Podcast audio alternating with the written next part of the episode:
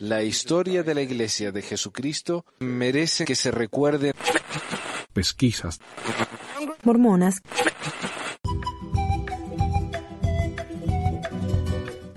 Hola a todos, bienvenidos al episodio 368 del 29 de octubre de 2023 de Pesquisa Mormona. Feliz Halloween, feliz eh, Día de los Muertos y todo.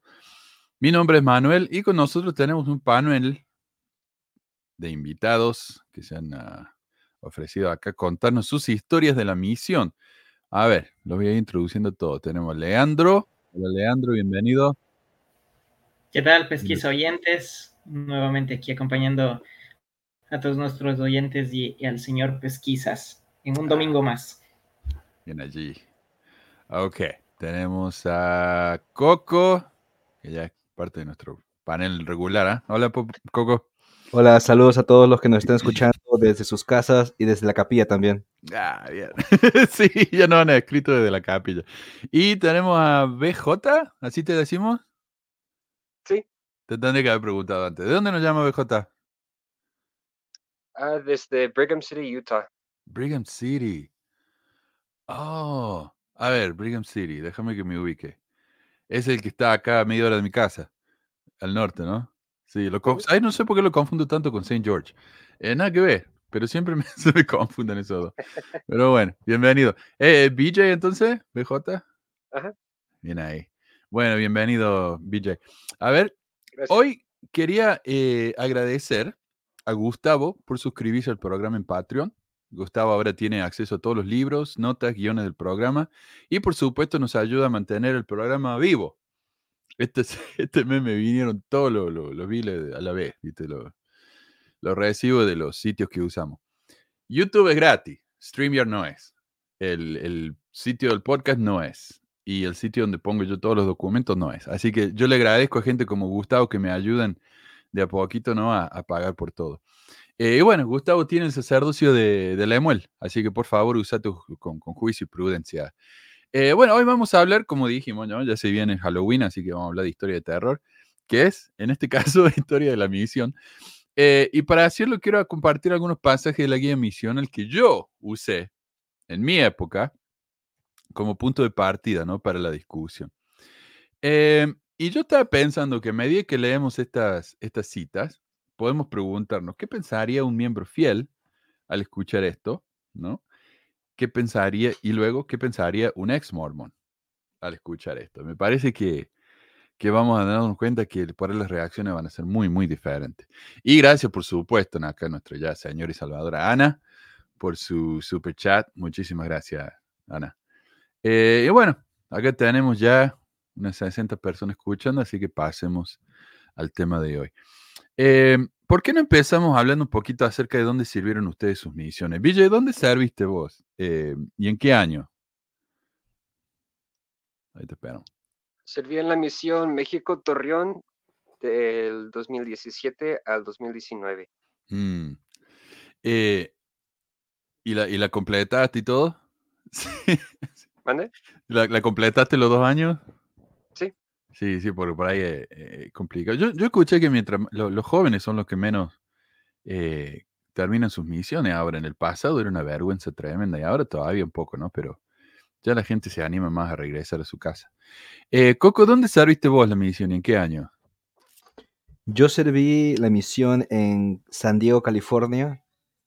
Ah, muchos dicen que me fui de vacaciones, no a la misión, pero la serví entre el 2006 y el 2008. 2008, mira, justo antes que Villa. Ah, sí, en San Diego, ahí donde está eh, SeaWorld, ¿no? ¿Qué más? Legoland, me parece. También está La Hermoso. Joya, Pacific Beach, Ah, es hermoso. todas sí. las playas. Carísimo, sí. Creo que San Diego es la ciudad más cara del mundo, algo así. Eh, pero bueno. Y, y Leandro, ¿vos dónde serviste? Eh, yo serví en Chile, Antofagasta, en, en, en el norte de Chile, o sea, el desierto más árido, como decían. No vi lo, en todos los dos años no vi la, la lluvia. Allá súper súper caliente, súper seco y súper difícil para hacer una misión, honestamente. ¿Sabes que Fue yo durante el eh, en 2008-2010. 2008-2010, ok. Entonces, todo más o menos la misma época.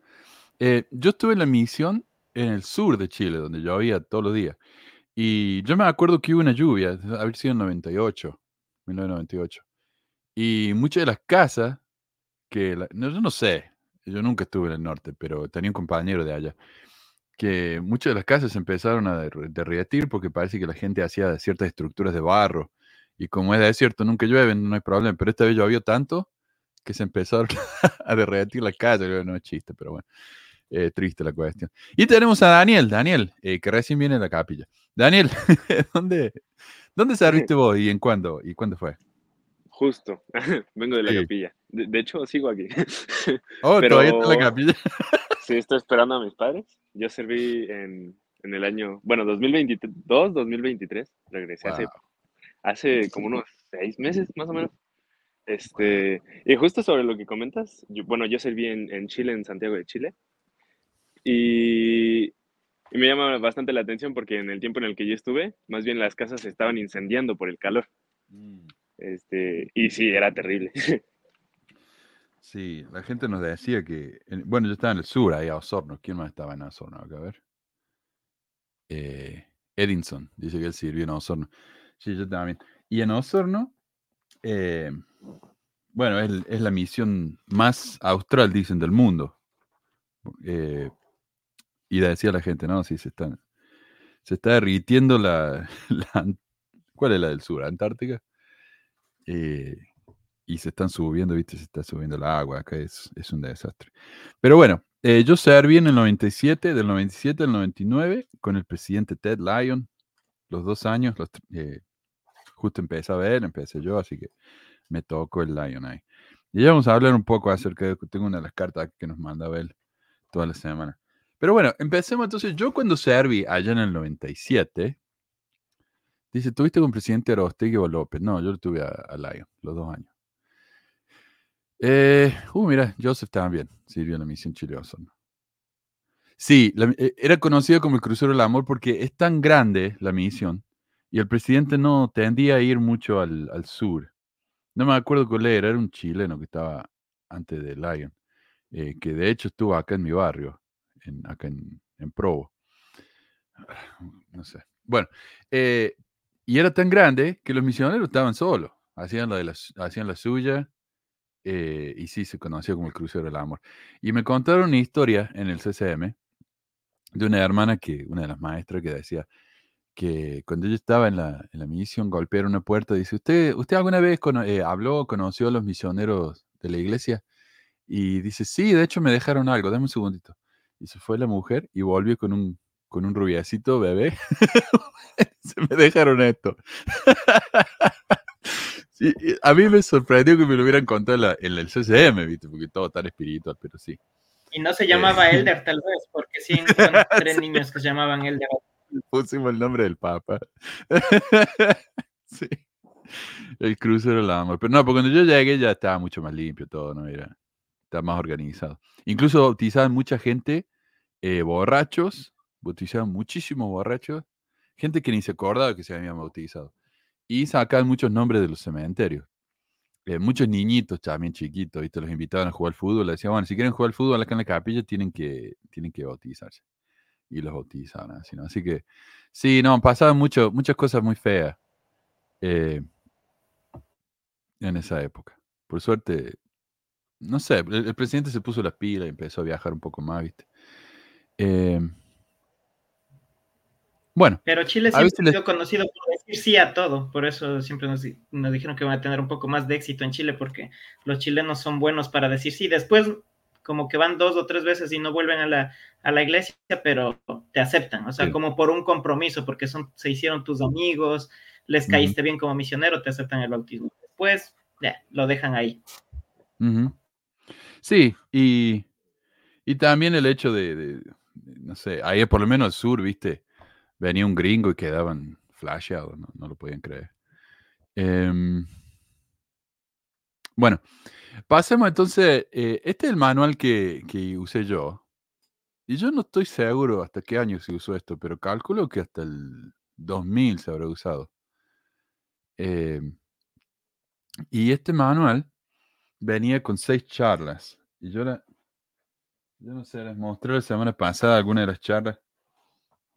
Esto es lo que le damos a los, a los, a los investigadores. Era un folletito, ¿no? Y atrás del folletito, mira, este me lo dieron a mí de misiones, cuando yo era investigador. Me pusieron ahí el dibujito, ¿viste? Con las escrituras que tenía que leer, eh, las fechas para las próximas eh, charlas y todo eso. Así que sí, eran seis charlas que teníamos que memorizar. Eh, este era el, las, las imágenes que, que mostrábamos los miembros, ¿no? Mientras hablábamos y dábamos las charlas. Eh, bueno. y tenía mi...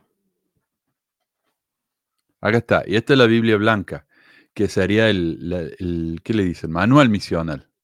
Manual misional. Este rosado es la guía misional. Este en realidad es un resumen del libro ese rosado. Y, y lo usamos con nosotros cuando por ahí nos olvidamos eh, las reglas. También está complicado porque, por ejemplo, en, en Chile, chaleco, un chaleco es un suéter, me parece. Un suéter. Y en, y en Argentina un chaleco era, era otra cosa. eh, un saco, por ejemplo. eh, un, un chaleco es lo que se usa abajo de los sacos. eh, el vest. Y no sé, la cuestión es que nosotros leíamos las reglas de, la- de lo que se podía usar en la, la- la ropa en la misión y significaba cosas diferentes en, en diferentes países, así que era confusa la cuestión. Eh, ok. Oh, a- avisamos a Alejandro en qué año fuiste vos, porque dice, cuando llegué al CCM, predicar mi evangelio tenía aproximadamente dos meses. Quiero saber qué año es. Eh, bien. Bueno, eh, pero leamos una, una de las cuestiones que nos dicen acá, por ejemplo. El manual este nos enseña. Este lo teníamos que leer todas las mañanas con, los, eh, con el compañero y conversar, no discutir, hay preguntas y cosas así. Dice, mientras sirve en, cantidad, en calidad de misionero, se le pedirá que fije metas para bautizar personas, que invite a las personas a bautizarse y que lleve a cabo servicios bautismales. 2005. Oh, que duró más de lo que pensé. Está bien. Gracias, Alejandro. Eh, al esforzarse por cumplir con estos objetivos, deberá entender la diferencia que existe entre el aumento, entre el aumentar el número de bautismos y el traer a más personas a Cristo. Las cifras en sí carecen de valor y no servirán para salvar a los hijos de Dios. Sin embargo, todo misionero debe tener la meta de traer la mayor cantidad posible de personas a la conversión y al bautismo. Las cifras son importantes únicamente si son representativas de la conversión de los hijos de Dios. El número de bautismos por sí solo no es importante, lo que sí es importante es que usted vea la conversión desde un punto de vista eterno. Debe comprender que al ayudar a la gente a sentir el Espíritu, a tener fe, a arrepentirse, a convertirse y a bautizarse, les estará automáticamente ayudando a regresar a la presencia de nuestro Padre Celestial. Me parece a mí que si un miembro fiel lee, esto, va a decir que bueno, ¿no? Qué lindo mensaje. Lo importante es traer almas a Cristo, no los números. Pero el número también son importantes. Eh, ¿Usted tiene alguna, o sea, alguna experiencia con esto de los números en su misión? Les voy a dejar que, que compartan ustedes si los tienen y luego les voy a mostrar lo que... Lo que nos A ver, voy, voy- voy yo. El, el presidente era bien obsesionado desde que tuve la, la entrevista inicial con él. Él siempre fue de, de ponernos la- las metas de por lo menos tener un, un bautismo mensual. Era sí, sí o sí y, por compañerismo. Y, me propuse y a la final sí. Teníamos tanta presión. Y los que lograban la- las metas se convertían en- rápidamente en líderes. Si no tenías eh, esas, esas metas, no, no te daban ese liderazgo. Incluso por eso había muchos misioneros que aún siendo con un poco de experiencia de cinco o seis meses, ellos ya llegaban a ser asistentes. ¿Por qué? Porque lograron tener poder de convencimiento y llevaron más. Pero para lo- los números siempre son importantes. Por eso están lo, lo de cada, una- cada, cada semana informar los números de los líderes de distrito y te preguntan siempre, ¿qué pasó? ¿Va, va a tener fecha de bautismo? No, póngale fecha. Póngale. Y siempre es del enfoque eso, no. mm, No, no hay más, o sea, siempre es el enfoque lo- los números, es como, como un trabajo, o sea, estás trabajando, ¿vas a cumplir o no? Y si no, Sí. no tienes ascenso ahí en la, en la pirámide de, de la misión, no hay más. No sé si en sus misiones hacían esto, pero en la. eh, no sé si en sus misiones hacían esto, pero en la misión de San Diego lo que hacía en esa época el presidente era siempre todas las semanas publicaba una, una cartita de la misión a todos los misioneros y ahí salía una página entera de todos los bautismos y los nombres de los misioneros y los números y todo eso. Ah, no sé si en sus misiones los hacían también. Sí, en la mía sí. En la mía sí. Bueno, no sé si habrá sido algo de la época, pero eh, no sé si Villa, Le- Leandro, en, la de ustedes hacían eso, pero nuestro presidente no solamente hacía eso, sino que decía, eh, los misioneros que más bautizaron, eh, el distrito que más bautizó, la zona que más bautizó, y, y la, el- la pareja, no, el, el distrito que bautizaba más, nos llevaban a cenar, nos ganábamos una cena. Y yo una vez, nuestro distrito ganó cuando yo era nuevito, recién llegaba a la misión, y nos llevaron a Pizza Hut, que en Chile era un edificio enorme, eh, muy lujoso, fuimos a comer ahí a Pizza Hut. Eh, pero sí, era, era un enfoque tremendo. Y acá en la carta esta que tengo yo, que le mandamos todas las semanas al presidente, tenemos que hacer fotocopia de esto y mandársela, nos decía acá. Pregunta 22. Meta de investigadores en la reunión sacramental para el domingo que viene. Número de charlas 1 durante la semana. Número de charlas 2. Número de charlas 3 a 6. Número de investigadores que asistieron a la reunión sacramental. Número de bautismos esta semana. Y luego cuando decía, eh, yo lo leí esta la otra vez, ¿no? Pero eh, nombre de personas o familias que estaban programadas para ser bautizadas, pero que no se bautizaron. Y luego, ¿por qué no se bautizaron? Planes para traerlas al bautismo. Eh, era, era mucha presión. Nuestro presidente, de hecho, nos dijo que nosotros podíamos bautizar 10 familias, 10 personas por, me- por mes, si teníamos suficiente fe. Que era una presión espantosa. O yo nunca bauticé 10 familias, eh, 10 personas. De hecho, en mi misión entera bauticé 32, que no es poco, pero nos hacían sentir como que no era nada. Eh, Claro, especialmente para el, el ámbito de los 90, don- donde los 90 era donde se, pues, se bautizó muchísimo a nivel mundial. Es, un- es una deshonra, incluso cuando uno llegaba al, al- después de la misión, que era lo primero que te preguntaban, ¿cuántos bautizaste? O sea, el, el enfoque es, es eso más. ¿Cuándo, ¿Cuántos bautizaste? Cua- incluso familias o sacerdocio. Que eso siempre decían, a ver, Elder, ¿usted qué va a bautizar? Es sacerdocio lo que tiene que buscar, tiene que buscar hombres pagadores de diezmo. Ese, era, ese es, el, es la, la meta más grande para ellos, pero igual los números no dejan de ser. Sí. Para completarlo, completas con niños, pero a la final tienes que bautizar lo que sea. Por eso había los Elders, eh, como había en mi tiempo del, del 2000, les decíamos los Elder Barney, los que lograban reclutar bastantes niños haciéndose amigos. Pero era- servían para completar los números, los niños. En, en San Diego, en el 2006, nos- el presidente nos decía, hubo un comentario, no fue como un, en alguna conferencia, pero fue un comentario, algo así como que deberíamos bautizar gente que estuviera económicamente mejor Y que no tenga que estar trabajando los domingos, algo así, para que, para que paguen también diezmo también mejor. Sí, a mí me, a mí me dijeron eso también. Eh, familias, familias muy pobres, no, no, no, no hay problema, hay que bautizarlos también, pero por lo general es a la gente que no va mucho, ¿no? Decían, sí. Eh, mira, Villa, no sé cómo era, cómo habrá sido en tu misión entonces, porque me dice estabas en México en el 2000, no Sí, sé, los 10, 2017, 19. 17, 19, o sea, bastante reciente. ¿Ya se, se seguía hablando de eso en esa época? Mm, No tanto, se enfocaban más en las conversiones que en los bautismos, Ujú, que, Bien. que la gente realmente se quedara, porque en los barrios había como 500, 600 personas en los registros, pero iban como 40, 50 cada semana. Así que nos, nos pusieron a enfocar más en la retención y la reactivación que los bautismos. Mm. Y eso es lo que les pasó, claro, con, con tanta presión por bautizar. Había Sí, eh, una pareja, me acuerdo, en la misión Santiago Oeste, creo que fue. Bautizaron a 100 en una semana y, y nos decían, mira, qué bárbaro, qué ejemplo, qué, qué ma-". Yo, no hay forma, no se puede bautizar a 100 personas. Con todo lo que nos piden que hagamos, llevarlo a la capilla, enseñarle las charlas, presentar, no hay forma. No, eh, esta gente está bautizando gente que no está lista. A ver qué dice Carmelo. En Uruguay había bautismos de fútbol muy seguidos. Se bautizaban los chicos para jugar en el torneo de la estaca. Y Susana dice, la presión era enorme. Mi presidente era un argentino, Michalek, Viña del Mar. Qué lástima, ¿no? Eh, entonces sí, el- y mira, yo tuve un, líder de zona que decía, bueno, eh, nosotros tenemos que bautizar a todo el mundo porque nosotros le estamos, con esto le estamos dando la oportunidad a ellos de un día llegar al reino celestial. O sea, que, que lo hagan o no, ya es cuestión de ellos, pero Nosotros tenemos que dar la oportunidad y la oportunidad es por medio del bautismo.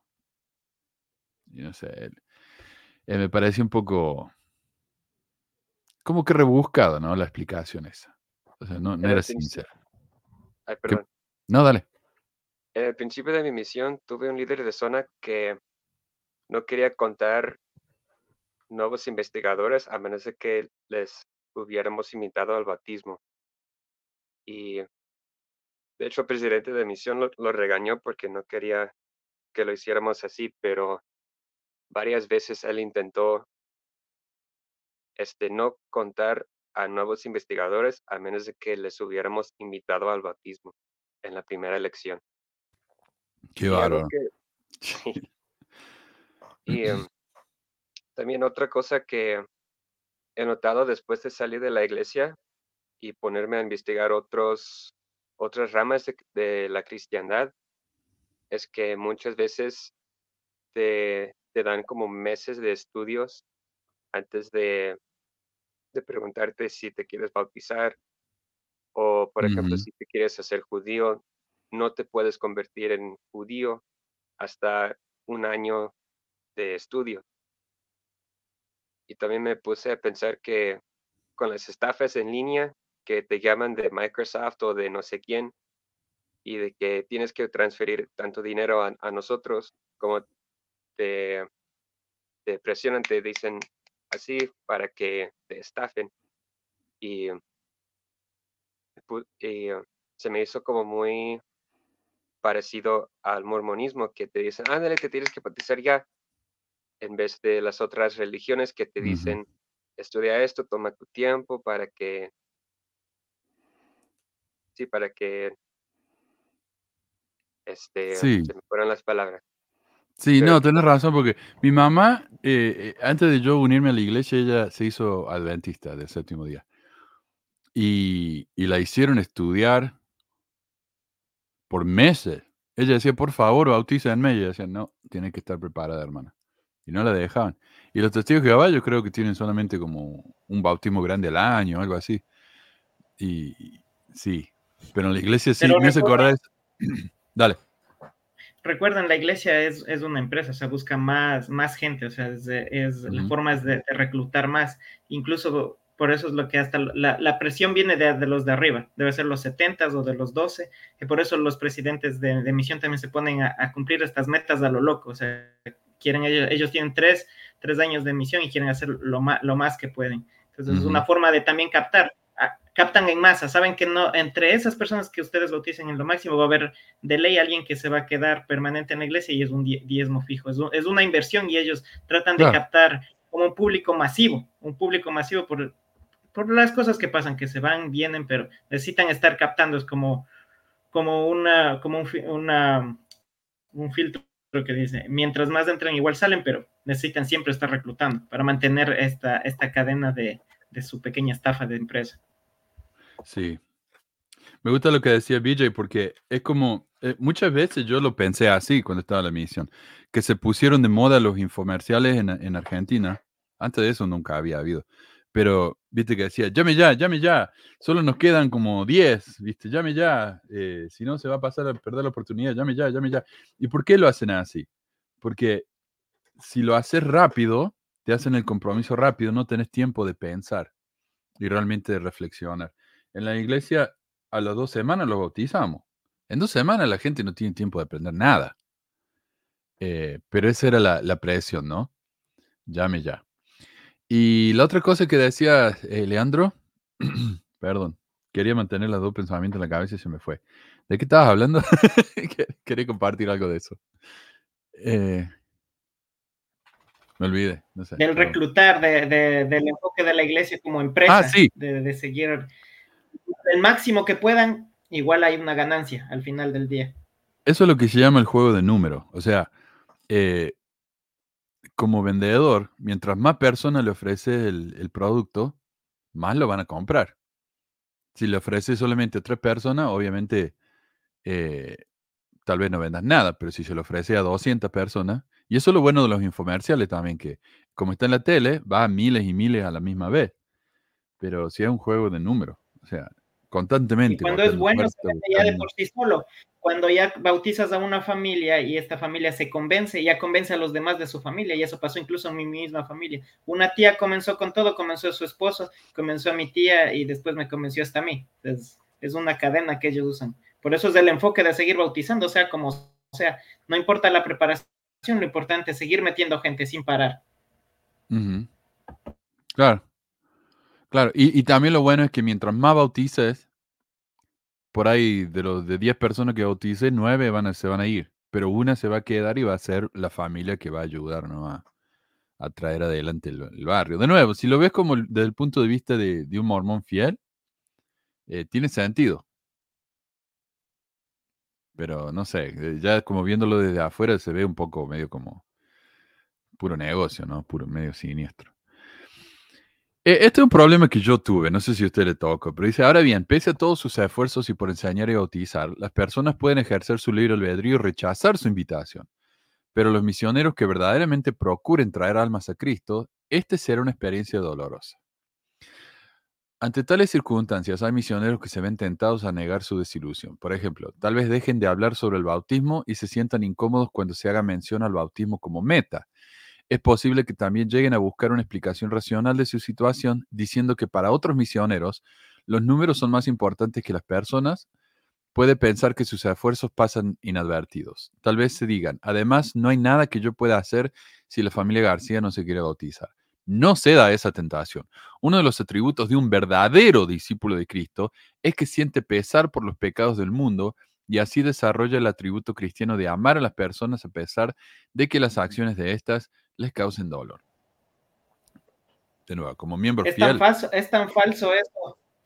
Es tan falso porque siempre es del enfoque los números. Porque ¿qué pasa cuando ya los bautizas? Los irás a ver después una o dos, tres veces más, pero ya los dejas. Tu enfoque está en seguir reclutando. Eso es muy, muy falso. Lo dejan tal vez para que los miembros, pero ya los misioneros ya, ya, ya te limitan. Si ya lo bautizaste, déjalo. Y dos o tres charlas más después, pero de ahí sigue bus- buscando. Entonces, no, ese amor sincero que buscan ahí no, no es falso. Siempre lo ves como un número a las personas.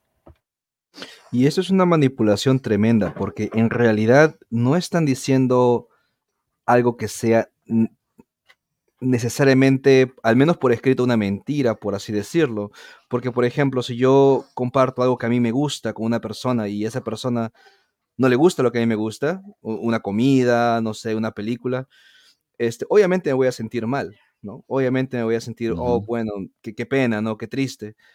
Pero en este caso es como que están tratando de manipular a los misioneros para que, bueno, son números, pero ustedes tienen que autoconvencerse, por así decirlo, de que no es sobre números, que es sobre estas personas rechazando algo, una invitación divina, por así decirlo. Y, y es normal que, que se sientan y muestren esa, esa, esa experiencia dolorosa. Pero para mí eso es solamente como una, una manera de, nuevamente como digo, de, de pedir a los misioneros que se autoconvenzan de que realmente están haciendo algo, algo divino, por así decirlo. Y, y es triste porque en realidad todo es sobre números, todo al final es diezmo, todo al final es, es, este, es, es dinero. Sí. Sí. Y bueno, y sobre lo que decía anteriormente, yo siento que también va de la mano que ya no tengamos tanta, no visitemos tantos a nuestros conversos recientes, porque entre más los va conociendo uno, también ellos nos conocen a nosotros y se dan cuenta de que realmente somos personas y no somos como ángeles. O bueno, al menos así lo percibí yo, porque muchos compañeros, pues sí, al inicio muy agradables y lo que sea, pero entre más, más y más los conoces, te das cuenta de los defectos de los misioneros, que no son ángeles y cosas así. Decinos, eh, Daniel, en tu época, que vos recién terminaste, ¿había, eh, eh, ¿había metas de bautismo? ¿Cuántas personas tenían que bautizar al mes? ¿O ya, ya no se hacía más eso? Sí, sigue habiendo, pero son metas como muy bajas. Mm, Siento que el enfoque de hoy en día más bien es cuidar al misionero, porque está mucho este, este problema. De hecho, nos ponían mucho un discurso de, de, de Jeffrey R. Holland, este, hablando sobre los misioneros retornados. Y va mucho en, sobre cuidarnos a nosotros, como de por qué se están regresando tanto, o cuando regresan, por qué se inactivan. Entonces, siento que es más un convencimiento hacia el misionero que a las demás personas. Igual sigue habiendo la misma presión por los números, pero va más por, por uno mismo, o sea, por el misionero. Bueno, eso es lo que percibí yo, al menos en mi misión. Nos- nosotros nos consolábamos cuando no teníamos bautismo y decíamos, bueno, pero mira, eh, el, principal converso en mi misión voy a ser yo. Así que bueno, no, al menos no desperdicié mis años. Justamente. Porque ahorita de verdad es como más difícil, porque me tocó una experiencia al menos, bueno, varias realmente, en las cuales yo iba con algunos conversos o personas en enseñanza, se les dice amigos ahorita, este, y esos amigos de repente buscaban en internet sobre Joseph Smith, sobre José Smith, y le salían que era pedófilo, que hacía un buen de cosas. Entonces era más difícil aún convencerlos. ¿Por qué? Porque tienen a la mano la información de lo que hacía el fundador, porque la primera charla pues es la restauración. Entonces es más difícil como convencer a las personas cuando tienen la información verdadera a la mano. Claro, buen punto. Sí, en mi misión la- el internet era nuevo. Claro, no, no, eso, eso es difícil porque incluso si ustedes buscan a alguien hoy buscan mormones, solo ponen mormones en Google y le va a salir un montón. Incluso va a salir como pesquisas mormonas ahí en los primeros resultados. Pero en nuestro tiempo no era así, eh, y eso que estoy hablando en el 2008. No tenían ni el Sí. material, o sea, no, no sabían mucho qué son los mormones. Era más fácil, más fácil enseñarles al- alguna cosa, incluso desmentir, porque ellos solamente tenían como mitos de los mormones, pero una vez que los enseñabas les gustaba. Pero ahora sí ellos, ellos pueden ir y buscarlo fácilmente, fácilmente y saber. Y yo no podría, siendo misionero actualmente, ¿cómo enseño acerca de la piedra de vidente? ¿Cómo, cómo explico ciertas cosas de la poligamia? Me ponen en una, me ponen en un predicamento que no sabría ni cómo responderles ahí, como por más misionero fiel que me pongan. Sí, y es muy difícil. De hecho, muchas personas me sacaban el, el canal de mano y decían, "Oh, chuta. Ya valió". y, y justo. Perdón. porque- no, está bien. Yo siendo misionero lo escuchaba, así que. Wow, wow. ¿Y vos empezaste a dudar de la iglesia en la misión o después? Antes, Antes. antes, yo me fui por presión social. Ok. este, por mucha presión de mis padres, porque realmente era como muy difícil. Yo pensaba, yo tenía el pensamiento de que si yo no me iba, me iban a correr de mi casa. Claro. Y ya después me di cuenta de que no, y ya se solucionó todo con mis padres y todo. Pero este, yo conocí el canal de Manu investigando para saber como de, bueno, voy, voy a irme a la misión, este, quiero realmente conocer mi iglesia. Y entonces, pues me topé con el canal, con diferentes tipos de cosas, y ahí como se abrió mi mente, por así decirlo. Mm. Pero fue muy difícil estar allá y como predicar algo que no creía. Qué duro. Durísimo. Sí, eh, vender un producto que uno sabe que no es, no es bueno. A mí me pasó cuando uno de mis primeros trabajos acá ni siquiera hablaba inglés, ya era eh, telemarketer. Vendía cosas por, por teléfono. no sabía ni hablar el idioma. Y yo sabía, me decían a mí, ustedes van a ofrecer este producto y díganle que eh, tienen 30 días para probarlo y luego lo pueden cancelar. Pero los 30 días empezaba hoy. Y tal vez el producto le llegaba en dos semanas. Así que en vez de 30 días tenían dos semanas. Y yo no podía aclarar eso. Yo no tenía el derecho de decir, cuídese, mire, revise, en realidad va a tener dos semanas. Teníamos que directamente mentir en la cara a la gente. Y, yo te- y, y mientras uno mejor mentía, más iba a vender. Y yo- a mí me da vergüenza. Yo, yo no duré nada en ese trabajo porque me da vergüenza. Eh, pero bueno. A pesar de tener experiencia, ¿no? Sí, bueno, yo no sabía que estaba mintiendo. Bueno, claro. Para ser honesto, yo- a mí me habían mentido también. O sea, yo estaba engañado, pero sí es verdad. Eh, quiero compartirles una experiencia que me mandaron. Y yo quiero que- a ver qué piensan ustedes, porque esta experiencia me confundió tanto. Es de una chica que fue a la misión y regresó temprano. Pero, no sé, le llamo, no lo volvería a hacer, pero no me arrepiento. así. A ver qué piensan ustedes. Hola, ¿qué tal? Eh, había escuchado tu programa antes de irme a la misión y pues aquí estoy contando mi experiencia como misionera de la Iglesia de Jesucristo de los Santos de los Últimos Días. Ah, quiero que sea anónimo porque pues sigo activa y creo que varios van a conocer mi voz, entonces no lo sé. Entonces, mi historia empieza cuando yo tengo mm, 16 años. Ah, estábamos como leyendo la Biblia y todo eso. Mi familia no era miembro Entonces a lo largo del tiempo pues empezamos a creer en Dios, ¿no? Entonces en ese tiempo pues mis tíos estaban como pues en drogadicción, eran doble A y estaban como buscando a Dios de alguna manera. Nosotros conocimos a Dios por medio de mis tíos. Entonces estuvimos como ahí leyendo la Biblia, nos daban dulces y todo eso. De repente eh, mi tía encuentra a dos misioneros. Eh, los dos eran norteamericanos. Duraron ocho meses aquí en el barrio donde yo estoy. Y ya nos empezaron a predicar, como todo fue muy padre, ¿verdad? Pero pues a la hora del bautismo y las entrevistas bautismales, como se pusieron muy como estrictos en cierta parte, no dice la palabra sabiduría, como no, no, no tener relaciones sexuales, eh, anyways, ¿verdad? Entonces, como todo se empezó a complicar, porque pues imagínense tener como una vida, una vida como de no obedecer como ciertas cosas y te dicen como haz esto y no te lo dicen con amor, es como chales, ¿verdad?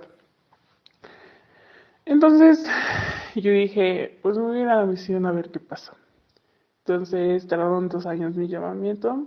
Entonces pasó COVID y presenté mi quería que me fuera a la misión y perdió como mi expediente, ¿verdad? Actualmente el presidente de estaca todavía sigue como pues, presidente de de mí, de donde estoy y no me recibió de la mejor manera por ciertas circunstancias que pasé durante la misión. Yo serví en la misión México Querétaro. Entonces es la mejor misión en cuestión de que somos el número uno en que hay muchos autismos, que no sé qué, y todos están compitiendo para bajar pues ese nivel y todo eso, ¿verdad? Entonces como mi misión empezó así, yo no había comprendido mi propósito porque había ido a la misión, ni porque estaba en la misión pero sí sabía que el Señor me había mandado esa misión para poder aprender humildad, ¿verdad? Entonces, pues fui. Entonces, mis presidentes eran norteamericanos. Entonces, todo el tiempo pues había americanos en el liderazgo como líderes de zona, hermanas capacitadoras y todo eso. Entonces, todos eran como gringos. Entonces, cuando vi empecé a ver esas cosas fue cuando el presidente de misión, cuando yo empecé misión, había regresado como a seis misioneros de un jalón. Y yo no entendía por qué. En diciembre me mandan a una área donde pues no habían bautizado. Esta hermana era de República Dominicana. Entonces esa hermana pues nadie la quería como compañera. Actualmente como pues nadie la cuenta como su compañera, ¿no? Entonces yo llegué y esta hermana desobedecía ciertas normas. Yo nunca dije nada al presidente para no tener problemas con ella, pero yo ya quería irme a mi casa. Entonces pasé Año Nuevo y Navidad con ella.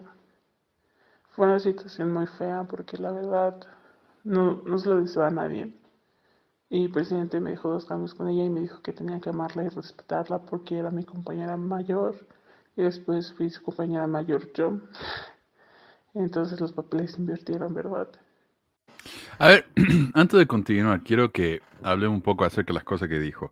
Primero dice que ella conoció a Dios por medio de sus tíos. No sé qué significará eso, me imagino que ella sabía de Dios ella antes. Pero interesante cómo los tíos la traían para hablar de Dios dándoles dulces. Lo cual me parece una técnica muy interesante, ¿no? Eh, deja que los niños vengan a mí así les doy dulces. Eh, de nuevo, estábamos hablando de cómo los bautismos, muchos de los misioneros eh, les decían a los chicos que tenían que bautizarse para jugar, jugar fútbol, o acá en Estados Unidos para jugar béisbol, ¿no?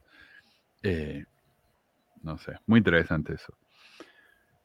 Luego dice que volvió de la misión y no le recibieron bien.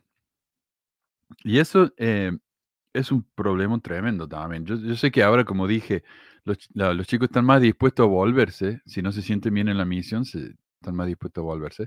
Pero en, otro tiempo no era así. En mi, época, volverse temprano de la misión era un fracaso tremendo, era una vergüenza. Así que yo nunca lo habría, ni si me hubiera ocurrido, o sea, yo me hubiera encantado, pero no me hubiera, no me hubiera animado. No sé cómo lo verían ustedes, pero también dice que ella fue a la misión para aprender humildad. Y eso es interesante porque el manual habla constantemente de eso la humildad, ¿no? Ser humildes, ser obedientes. Es casi eh, como un palo con el que te dan en la cabeza. Sean humildes, sean humildes, sean humildes. Y finalmente dice que había muchos americanos en el liderazgo. Y yo eso honestamente no lo vi. al menos mi presidente de misión era bastante... Ah, mi, mi presidente de misión era bastante eh, igualitario en ese sentido. Eh, gracias, eh, Adriana me, hizo acordar que no está el número acá abajo, así que ahí va. gracias. el problema es que siempre había más, más americanos que estadounidenses que, que latinos.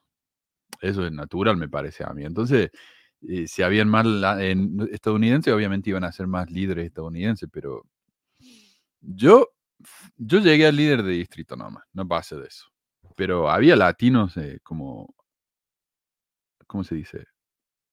Los, uh, perdón, asistente presidente latino había un montón. Así que al menos yo eso no lo, no lo, no lo vi, pero me imagino que en otras misiones tal vez sí.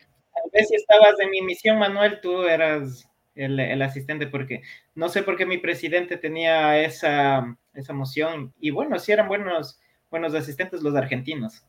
Teníamos mm. muchos asistentes, creo que la mayoría de mi misión fueron, la, mayoría de asistentes fueron argentinos. No sé qué tan, sabían bastante, como siempre, un poco más, más orgullosos y orgullosos de, saber más que nosotros, obviamente, pero tuve bastantes argentinos de, asistentes. Sí. Eh, mi presidente sirvió su misión en Argentina. Me parece que él tenía la idea de que los argentinos tenían un carácter demasiado podrido, así que Argentino, el presidente, eh, asistente no vi, así, pero chileno había mucho. Em, y a él le gustaba, ¿sabes que había un, asistente que era bueno para cantar? Yo no sé, él bautizaba, bautizó una familia dentro de nuestra área, que eso me enojó bastante a mí porque ni siquiera nos preguntaron, simplemente fueron y lo hicieron. Y tenía más, y digo, así cualquiera, ¿no? O sea, rompe las reglas, hace trampa, bautizar en cualquier parte, así sí. Pero, y era muy bueno eh, para cantar.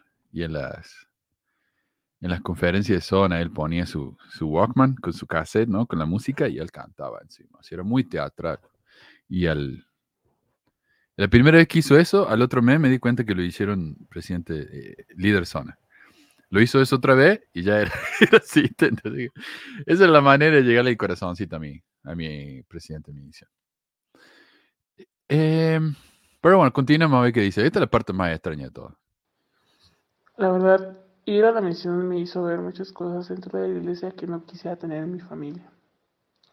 Actualmente siento que mi regreso a casa no fue de lo mejor porque en mi barrio como nadie me habla, los hases son muy X, como todos están en su rollo, en su pedo y cosas así. Actualmente no tengo llamamiento, Actualmente, como no me consideran como digna de estar en casa, porque me regresaron antes de tiempo, porque me peleé con una americana. Y pues esta americana, como tiene muchas, muchas importaciones dentro de la misión, su papá pues tiene como yuta comprado. Entonces, su papá vino a verla a la misión, cosa que no pueden hacer, pero pues el presidente le dio permiso, cosas así. Y yo te mando este audio para que pues vean que la misión sí es chido, sí es maravilloso estar en la misión porque aprendes muchas cosas, ayudas a las personas, pero pues si me preguntas si volvería a ir a la misión otra vez, te diría que no.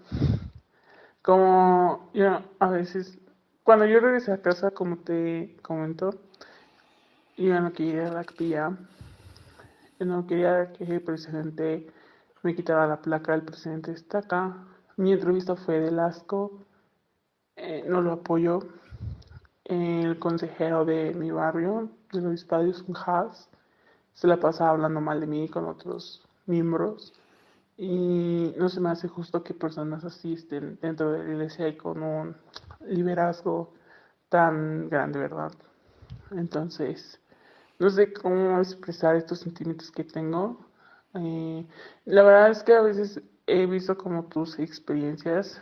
Eh, las escucho desde que me bauticé por un amigo que me las recomendó y escucho como cada experiencia que han pasado cada persona y la verdad es que entiendo lo que ha pasado y entiendo pues lo que ha vivido, ¿verdad? Pero yo puedo decir a todas esas personas que pues todos tienen testimonio. Me encanta la frase que me dijo una hermana, que a veces nosotros vamos a lo mejor por los miembros, ¿verdad? Por cosas así. Pero pues el Señor sabe todo, todo lo que el Señor nos ha dado. Y yo puedo decirte que Dios existe. Y yo lo vi en la misión. Todos los desafíos que yo tuve. Y, y así. Entonces, pues solamente queda como compartir mi experiencia en la misión. No la volveré a repetir. Pero no me arrepiento de lo que hice. Ok. A ver. Esto es un misterio para mí.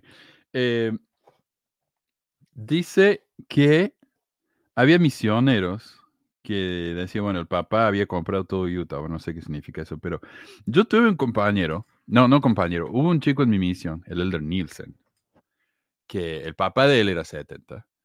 Y el tipo, todo el mundo sabía que el tipo salía a bailar los fines de semana. Bautizaba a lo loco porque era muy buen vendedor. Pero salía a bailar. El presidente lo sabía, todo el mundo lo sabía. El tipo llegó a ser líder de zona. No solamente no lo mandaron a la casa, sino que era líder de zona. ¿Y por qué? Bueno, obviamente porque el Papa era, era 70, ¿no? Y visitar a, los misioneros en la misión, supuestamente no se puede, pero en mi misión lo hacían todo el tiempo. Sea, latino, gringo, lo que fuera, ¿no? Em, ella dice que le gusta la misión, es chida, dice, porque ayudas a las personas. No sé si alguien tiene un comentario sobre eso, pero eh, yo hablando con, eso, ayudar a bautizar a la gente no es ayudar, o sea, es ayudar a la corporación suda a crecer. Máximo, a ver qué hice de, de, obra, hacer una, una, una mudanza, pintar una casa de unos miembros fieles. No creo que eso fue ayudar a los demás. Tal vez en hay, he escuchado algunos que han ayudado tal vez en alguna obra comunitaria, pero en mi caso no pasó y tampoco vi a nadie de mi misión que lo haga. La, la única ayuda era, era seguir bautizando, seguir bautizando. No podíamos, de nuestro dinero no podíamos hacer, hacer algo, no podíamos estar en ninguna asociación de, ayuda social. Tenías que pedir permiso para todo. Cualquier cosa no estaba permitida en, y tampoco la, la iglesia en sí, los barrios lo hacen. Lo máximo que ellos hacen es campañas de donación de sangre, que eso pienso que es la, la, mayor salvación que ellos hacen y los manos que ayudan, pero tampoco es mi misión. Ninguna, ningún día hicimos manos que ayudan. Sí, la cosa también me he dado cuenta que cuando los misioneros hacíamos actividades de servicio, siempre había una cámara de los medios ahí. o si eran los miembros, les daban su, chaleco de manos que ayudan, bien amarillo, con letras grandes, para que, bueno, todo el mundo lo vea, ¿no? Sí. bueno, a mí justamente también me, llamó la atención eso que dijo, ¿no? De que era buena porque ayudaban a las personas. Y recuerdo una experiencia justamente con una converso, eh, porque mayormente convencemos a las personas, les creamos la necesidad, no es que les ayudemos, les creamos la necesidad y ellos sienten que les ayudamos. Pero con una persona en específico recuerdo que ella hablaba mucho acerca del suicidio y que ella ya no quería estar y que nosotros la habíamos salvado. Pero mientras nosotros teníamos las charlas con ella, otras religiones también se le habían acercado. Incluso habían religiones que le habían dicho que los había mandado Dios para con ella. Entonces, este, yo en lo personal siento que esta persona sí le ayudamos, porque era una persona que de verdad tenía muchas, muchos problemas en su vida.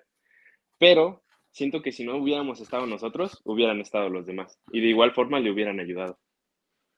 Y sí. Y sí, bueno, eh, eh, eso es lo que yo escuché, que, que las cosas buenas que hace la iglesia no son exclusivas de la iglesia. Las cosas buenas que hacemos son cosas buenas que hace todo el mundo. no hay nada específico o especial de la iglesia. Pero sí. Yo le estaba contando a, las chicas, eh, cuando yo estaba enseñando español, se llama Dual Immersion. Nosotros le enseñamos a los chicos de la primaria en español. Yo le enseñaba, por ejemplo, matemática en español, le enseñaba ciencia en español. Y a medida que le iba enseñando, aprendían la materia y el español. ¿no? Eh, por eso se llama inmersión doble. Y teníamos eh, pasantes de España. Y un año me tocó unas pasantes que se interesaron mucho sobre el tema de la iglesia. Yo les explicaba, ¿no? Lo que era la misión. Y ellas me, dijeron que fueron a, cuando fueron, diste de vacaciones para la Navidad, no sé qué, fueron a España y le contaban a otras amigas que los chicos acá en, en la iglesia servían misiones y las amigas le decían, qué lindo, ¿no? Poder ir y ayudar eh, así, porque uno piensa en una misión y piensa en una misión humanitaria. Ir y construir, viste, no sé, eh, hacer, eh, limpiar el agua, no sé, ese tipo de cosas, viste, dar vacunas. No, no, no, no, no. Eso no es lo que hacen estos misioneros. Estos misioneros lo único que hacen exclusivamente es tratar de bautizar a la gente. ¿Y qué ayuda es esa? En realidad no le está ayudando. Mucha gente por ahí le, está dando una comunidad, pero la mayoría le está sacando dinero. Eh, más que eso, mucho no es, no. O sea, una misión humanitaria no es, para nada. Eh, ¿Qué más dijo? Dijo que vio a Dios en la misión. Y que cree en la iglesia. Dice, dice, mucha gente va a la iglesia por la gente. Y eso para ella es algo malo, ¿viste? Eh, pero me parece que la gente es lo único bueno que tiene la iglesia. Como digo, mucha gente no tiene una comunidad y al menos ahí tienen algo que juntarse, pero honestamente me parece que es la única buena parte de la iglesia, la gente. Dicen, por eso siguen algunos, la mayoría siguen activos por eso, porque la familia va, porque tienen amigos, y hay algunos que tienen conocimiento cero de la iglesia, con que sepan a Jesucristo, pero les preguntas algo de doctrina, no saben nada.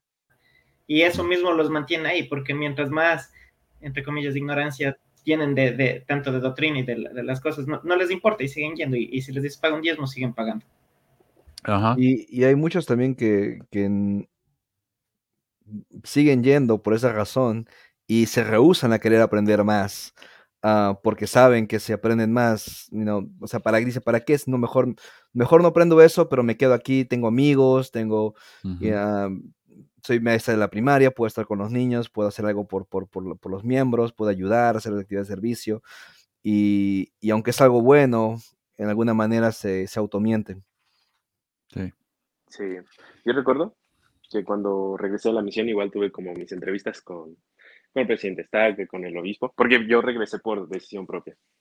Y este, al presidente Staca no le dije nada, porque me caía mal, porque incluso le habló a personas queridas mías para que yo me quedara, que me convencieran de quedarme. Este. ¿Te volviste antes, Daniel? Sí, me volví antes. Mm. Este, fue difícil, pero eh, cuando regresé con mi obispo, eh, a él sí le comenté un poco, un poco más acerca del por qué me había regresado.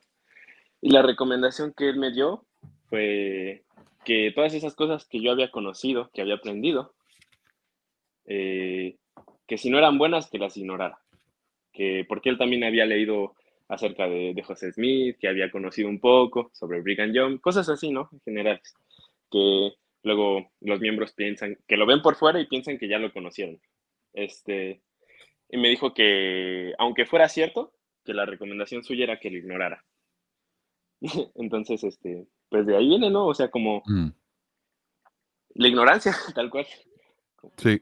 Es elegir ignorancia, sí. Exactamente. Es lo que decía Fabián la semana pasada de la amiga de él que dijo, yo no quiero saber, no quiero saber. Si preferís vivir en la ignorancia antes que saber, ¿no? La ignorancia a veces es felicidad.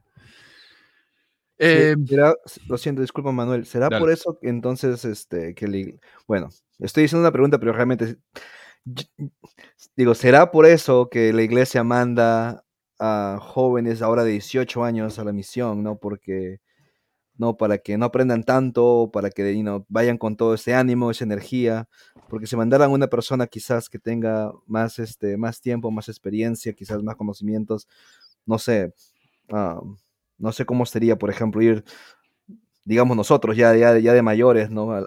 de regreso a la misión y ver y cómo sería, no sé, me imagino que sería diferente, pero a veces pienso que una manera de, hacer ese truco, ¿no? De, de, de automentirse o de de ignorar algunas cosas, de mandar jóvenes que están llenos del espíritu, por así decirlo, llenos de, la emoción, llenos del, deseo de ir y hacer algo bueno, van a la misión y lo único que se encuentran es números y bautizar gente. Es lo que decíamos, ¿no? Llame ya, llame ya. Eh, antes de que tengan tiempo de reaccionar, los mandamos la misión. Porque a los 18 recién están salidos del seminario. Están con todo eso fresco, así que sí, es más fácil. Eh, antes de continuar, quiero agradecerle acá a Ana. ¿Del qué, perdón? La estaba diciendo de, de esa es parte del pensamiento sectario de la, de la iglesia que también quieren controlar es tu vida por tiempos. O sea, ellos ya tienen una edad predeterminada para mandarte a la misión. Ellos saben que después de la misión tienes que casarte. Entonces te tienen predeterminado incluso eso. Para, Sí. para que no te alejes, para que no te alejes, para que sigas con ellos, pero con una edad predeterminada, porque ¿qué dice la misión? De 18 hasta los 25. O sea, te ponen ese límite. No puedes ir, Mm. ir después a menos que seas converso, pero te ponen ese límite y después de la misión a casarte. Ya, ya estás predeterminado a, seguir el, el schedule que tiene la, la iglesia. Claro, y así también te casas más joven ahora. Más hijos, No lo había pensado en eso. más rápido cumplen ocho años, más este, más misioneros, más pagadores de diezmos desde los ocho años. Qué loco, güey. Mira más. Bueno, Sí, ahora eso, sí, desde los ocho años te convencen. de la primaria, sí. Hablamos un poco acerca de eso en las canciones que de cómo ir a la misión que te, que te tocan desde que está en la guardería. Eh, pero ahora sí, esperen, esperen. Ahora sí quiero agradecer a Ana, Carmelo y Becky, los grandes beneficiarios del, del programa. Así que muchas gracias, gente. Gracias, hermanos. Besitos y abrazos. Mira lo que dice acá Jorge. Eh, allí en la misión aprendí bastante inglés con los gringos. Yo aprendí un poquito, no, no mucho. Pero es interesante porque me llegó otro video que quería compartir con ustedes. Eh, y este es el último audio que me mandaron. A ver, que habla justamente acerca de eso. Manu, buenos días. Te saluda Germán. Eh, soy de Arequipa, Perú. Hice misión en La Paz, Bolivia, Uh, en los años 92 al 94. Y bueno, mi experiencia muy particular eh, fue con Elder Scott. Él visitó ah, la misión junto a Elder Costa, que era de Brasil, y Elder Dávila, que era colombiano, 70s, autoridades generales. Eh, tuvimos una conferencia multizona en La Paz y este, ahí él dijo algo muy, muy, muy curioso, que hasta ahora lo recuerdo. Eh, invitó a Elder Costa y le dijo, Elder, dé un mensaje a los misioneros, pero en inglés. Y Elder Costa se paró al frente y nos dio un mensaje en inglés. Luego llamó a Elder Dávila, eh, colombiano, y dijo, eh, Elder Dávila dio un mensaje a los misioneros, pero en inglés. Y Elder Dávila nos dio un mensaje en inglés. Finalmente, él tomó la palabra y dijo, Elders, hermanas, el inglés es el idioma de la restauración y es el idioma de los cielos. Así que ya saben, todos aprender inglés porque si no, no nos vamos a entender en el cielo. Un abrazo, mi estimado. A mí mi presidente de misión nos dijo algo parecido. Nos dijo que la iglesia iba a seguir publicando más libros y que era importante saber de esos libros, porque obviamente tienen mucha doctrina nueva, ¿viste? Pero que todos esos libros iban a estar solamente en inglés. Así que era nuestra responsabilidad aprender inglés o nos íbamos a quedar atrás. Eh, Un no poco, sé. perdón, un poco antes de que yo llegara a la misión, creo que estuve en, en el CCM cuando pasó esto, pero llegó el Elder Christofferson a la misión Torreón. Y él dijo que tal vez el idioma es, es de la restauración es el inglés, pero que la el idioma de los cielos es en español. Ah, Dijo que le digo a mis hermanos del quórum de los doce que van a tener problemas entendiendo al Padre Celestial porque él va a estar hablando español. Que se, se me hace interesante como esa, sí. esa diferencia. Pero fíjate que, por ejemplo, cuando salieron los ensayos de la iglesia, estuvieron nada más que en inglés por muchísimo tiempo. Y yo no me imagino que, que tienen un edificio entero de, de- de empleados ahí. Yo conozco varios que, que me dicen que por ahí se rascan, ¿viste? Porque no tienen nada que hacer. ¿Cómo no van a tener a alguien que, que se traduzca los ensayos? Yo los traduje y yo los publiqué acá en, en menos de una semana, ya los teníamos listos. Pero ellos tardaron un año en, en traducirlos. ¿Por qué? Los manuales de la iglesia, el, el manual de, de los obispos, ¿no? Presidente destaca, siempre aparece en inglés primero y luego los meses aparece, o las semanas al menos, aparece en inglés. Eso me parece un poco en español. Me parece un poco eh, innecesario eso, ¿viste? No no, no, es que no tengan los recursos, pero por ahí dicen eso, ¿viste? Para, para quedar bien con los miembros, como cuando el presidente Nelson da su discurso en, en español, que es el mismo discurso siempre. Es para, es para quedar bien, ¿viste? A ver qué dice acá. Ah, ok. Eh, bueno, Es su segunda potencia, los que hablan español, a la, a la final ellos, ellos de- tienen que enfocarse en, en- en el español. Es su segundo, do- ¿cuál es la mayor cantidad? Tienen en México y en Sudamérica, es donde más miembros tienen. Incluso Sí. ahí está una sugerencia, iglesia, quieren más éxito, metan dos apóstoles más que hablan español. sí. Sí, pero ve, metieron un brasileño que, que- que de paso habla español, así que mataron dos pájaros con un tiro. Eh, bueno, tenemos muchísimos comentarios, lo siento, hoy como no, tenemos eh, productor acá, no, no los puedo leer todos, pero muchísimas gracias por la participación. Ese es el comentario más importante. Bueno, dice el Manuel, eh, se asignó a dos misioneros para que trabaja, trabajaran en una ciudad donde había habido muy pocos bautismos. Oraron y trabajaron diligentemente durante dos meses. Enseñaron a varias personas, pero ninguna de ellas aceptó la invitación de bautizarse. Estos misioneros pudieron haber encarado esta situación de varias maneras. Eh, menos eficaz. Un misionero podría pensar, espero que me transfieran a otro lugar, por lo menos me he esforzado y he cumplido con lo que se me asignó. Otro podría decir, no es mi culpa el que no hayamos podido bautizar a nadie, la gente, lo que sucede es que la gente de esta ciudad es dura de corazón. Ahora, esos son lo que dicen los menos eficaces.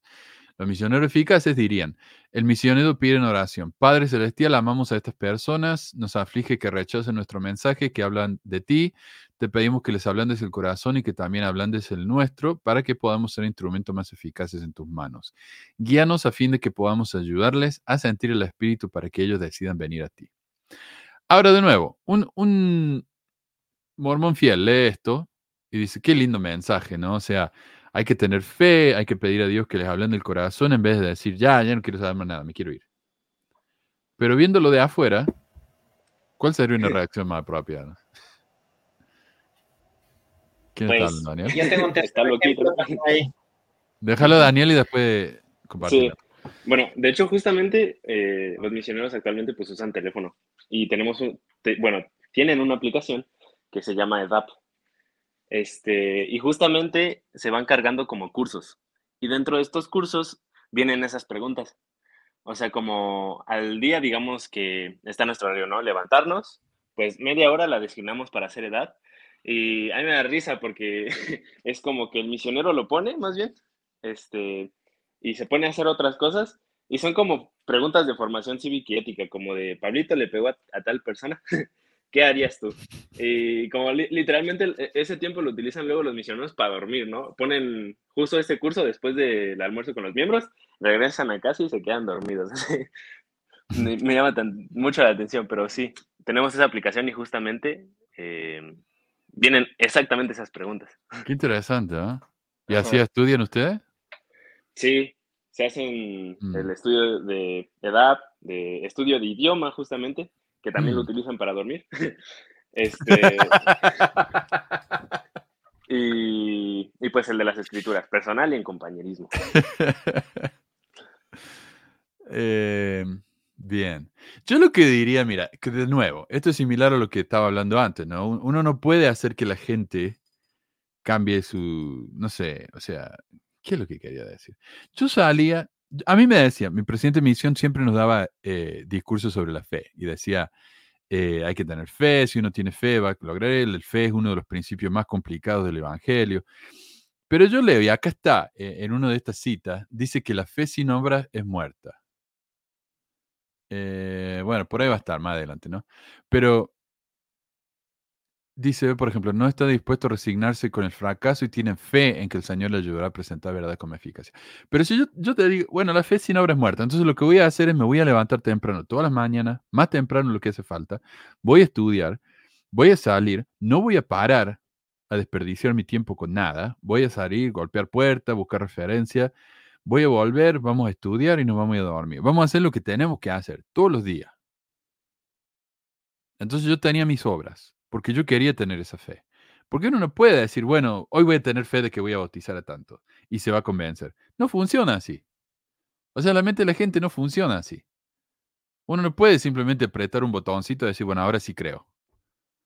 Entonces yo decía, ¿cómo puedo tener más fe entonces? Tal vez es esa falta mía de que no puedo apretar este botoncito, de que no estoy bautizando o de que no estoy bautizando tanto. Pero es, es una presión tan fea esa. O sea, decirme a mí que a causa de que no puedo tener esa fe, porque estoy enseñando, estoy saliendo, estoy caminando, estoy rompiendo zapatos de loco, ¿viste? Y, tres, cuatro, cinco, seis meses de eso y todavía no estoy bautizando. O sea, ¿qué más puedo hacer? Honestamente, ¿qué más puedo hacer? Y, y sin embargo es mi culpa. Aplicar la del misionero fanático. Ahí, el, el- uno de los ejemplos que iba a dar de ahí, de los que mencionaste, hay el misionero fanático. El misionero fanático que me tocó un compañero que quería que ayunemos hasta tres veces por, por mes. Él, Mm. él, él no le importaba nada. Una de las cosas que no me gustaba siempre era, era el ayuno, pero peor hacerlo dos veces al mes. No sé por qué tenía esa, esa convicción, pero era una convicción a- por, a- por ambición, por cumplir la- las metas, no por algo de fe.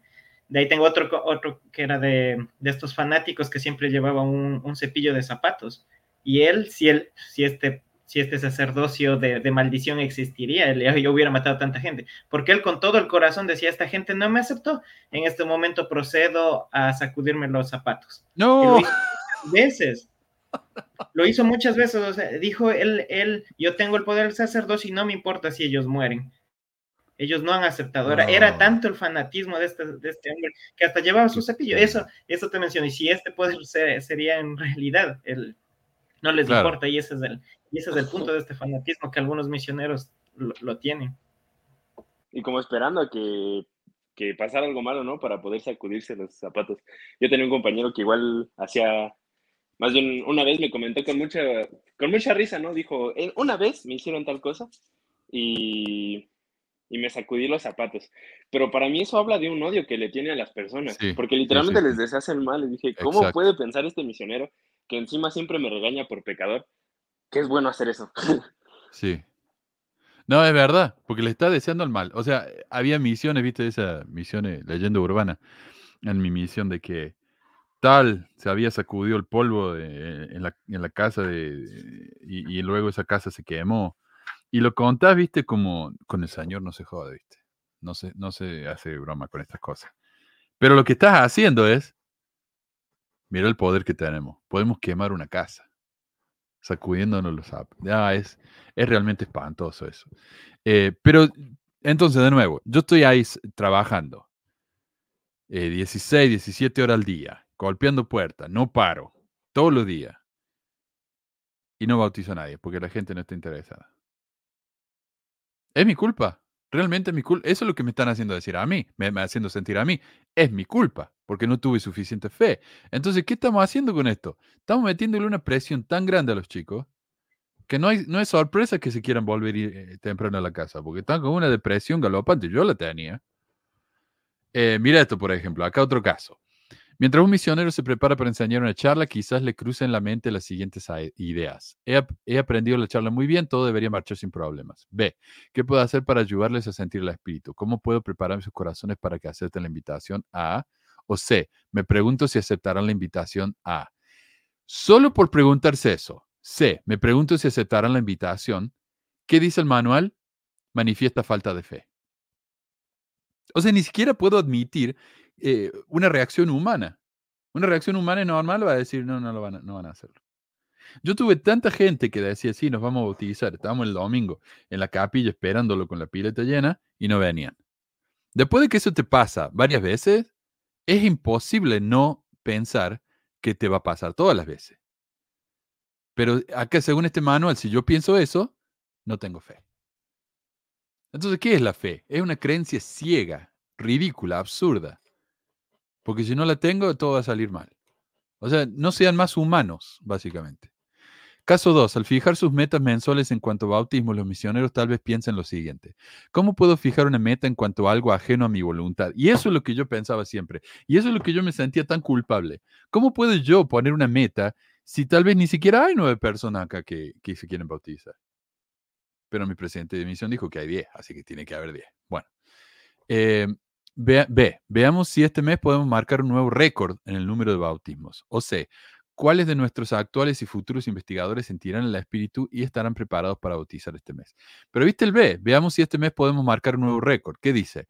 B parece tener algo de fe, pero da más importancia a los números que a las personas. Entonces, ¿por qué mi presidente de misión ponía en la carta todas las semanas o todos los meses quién bautizaba más? Como que era algo, y, y lo llamaba, creo, misionero, misioneros de oro, pareja de oro, algo así, ¿no? Que eran los misioneros que bautizaban. Entonces mi presidente acá se está contradiciendo con lo que dice el manual. ¿Y por qué mi presidente hacía eso? Yo estoy convencido que mi presidente hacía eso porque a él le había llegado el mensaje de que si él lo hacía, tal vez iba a llegar a ser una autoridad diaria. Y se le notaba que tenía ganas de ser autoridad diaria este hombre. Porque llegaba el líder, de, el presidente de área y el tipo le temblaban las rodillas, como que estaba, no sé, Luis Miguel ahí, ¿viste? Era, era una vergüenza, vergüenza ajena te daba. Pero bueno. Em, eso. Falta de fe. Mm, mira esto, usted ha sido llamado por Dios por medio de un profeta.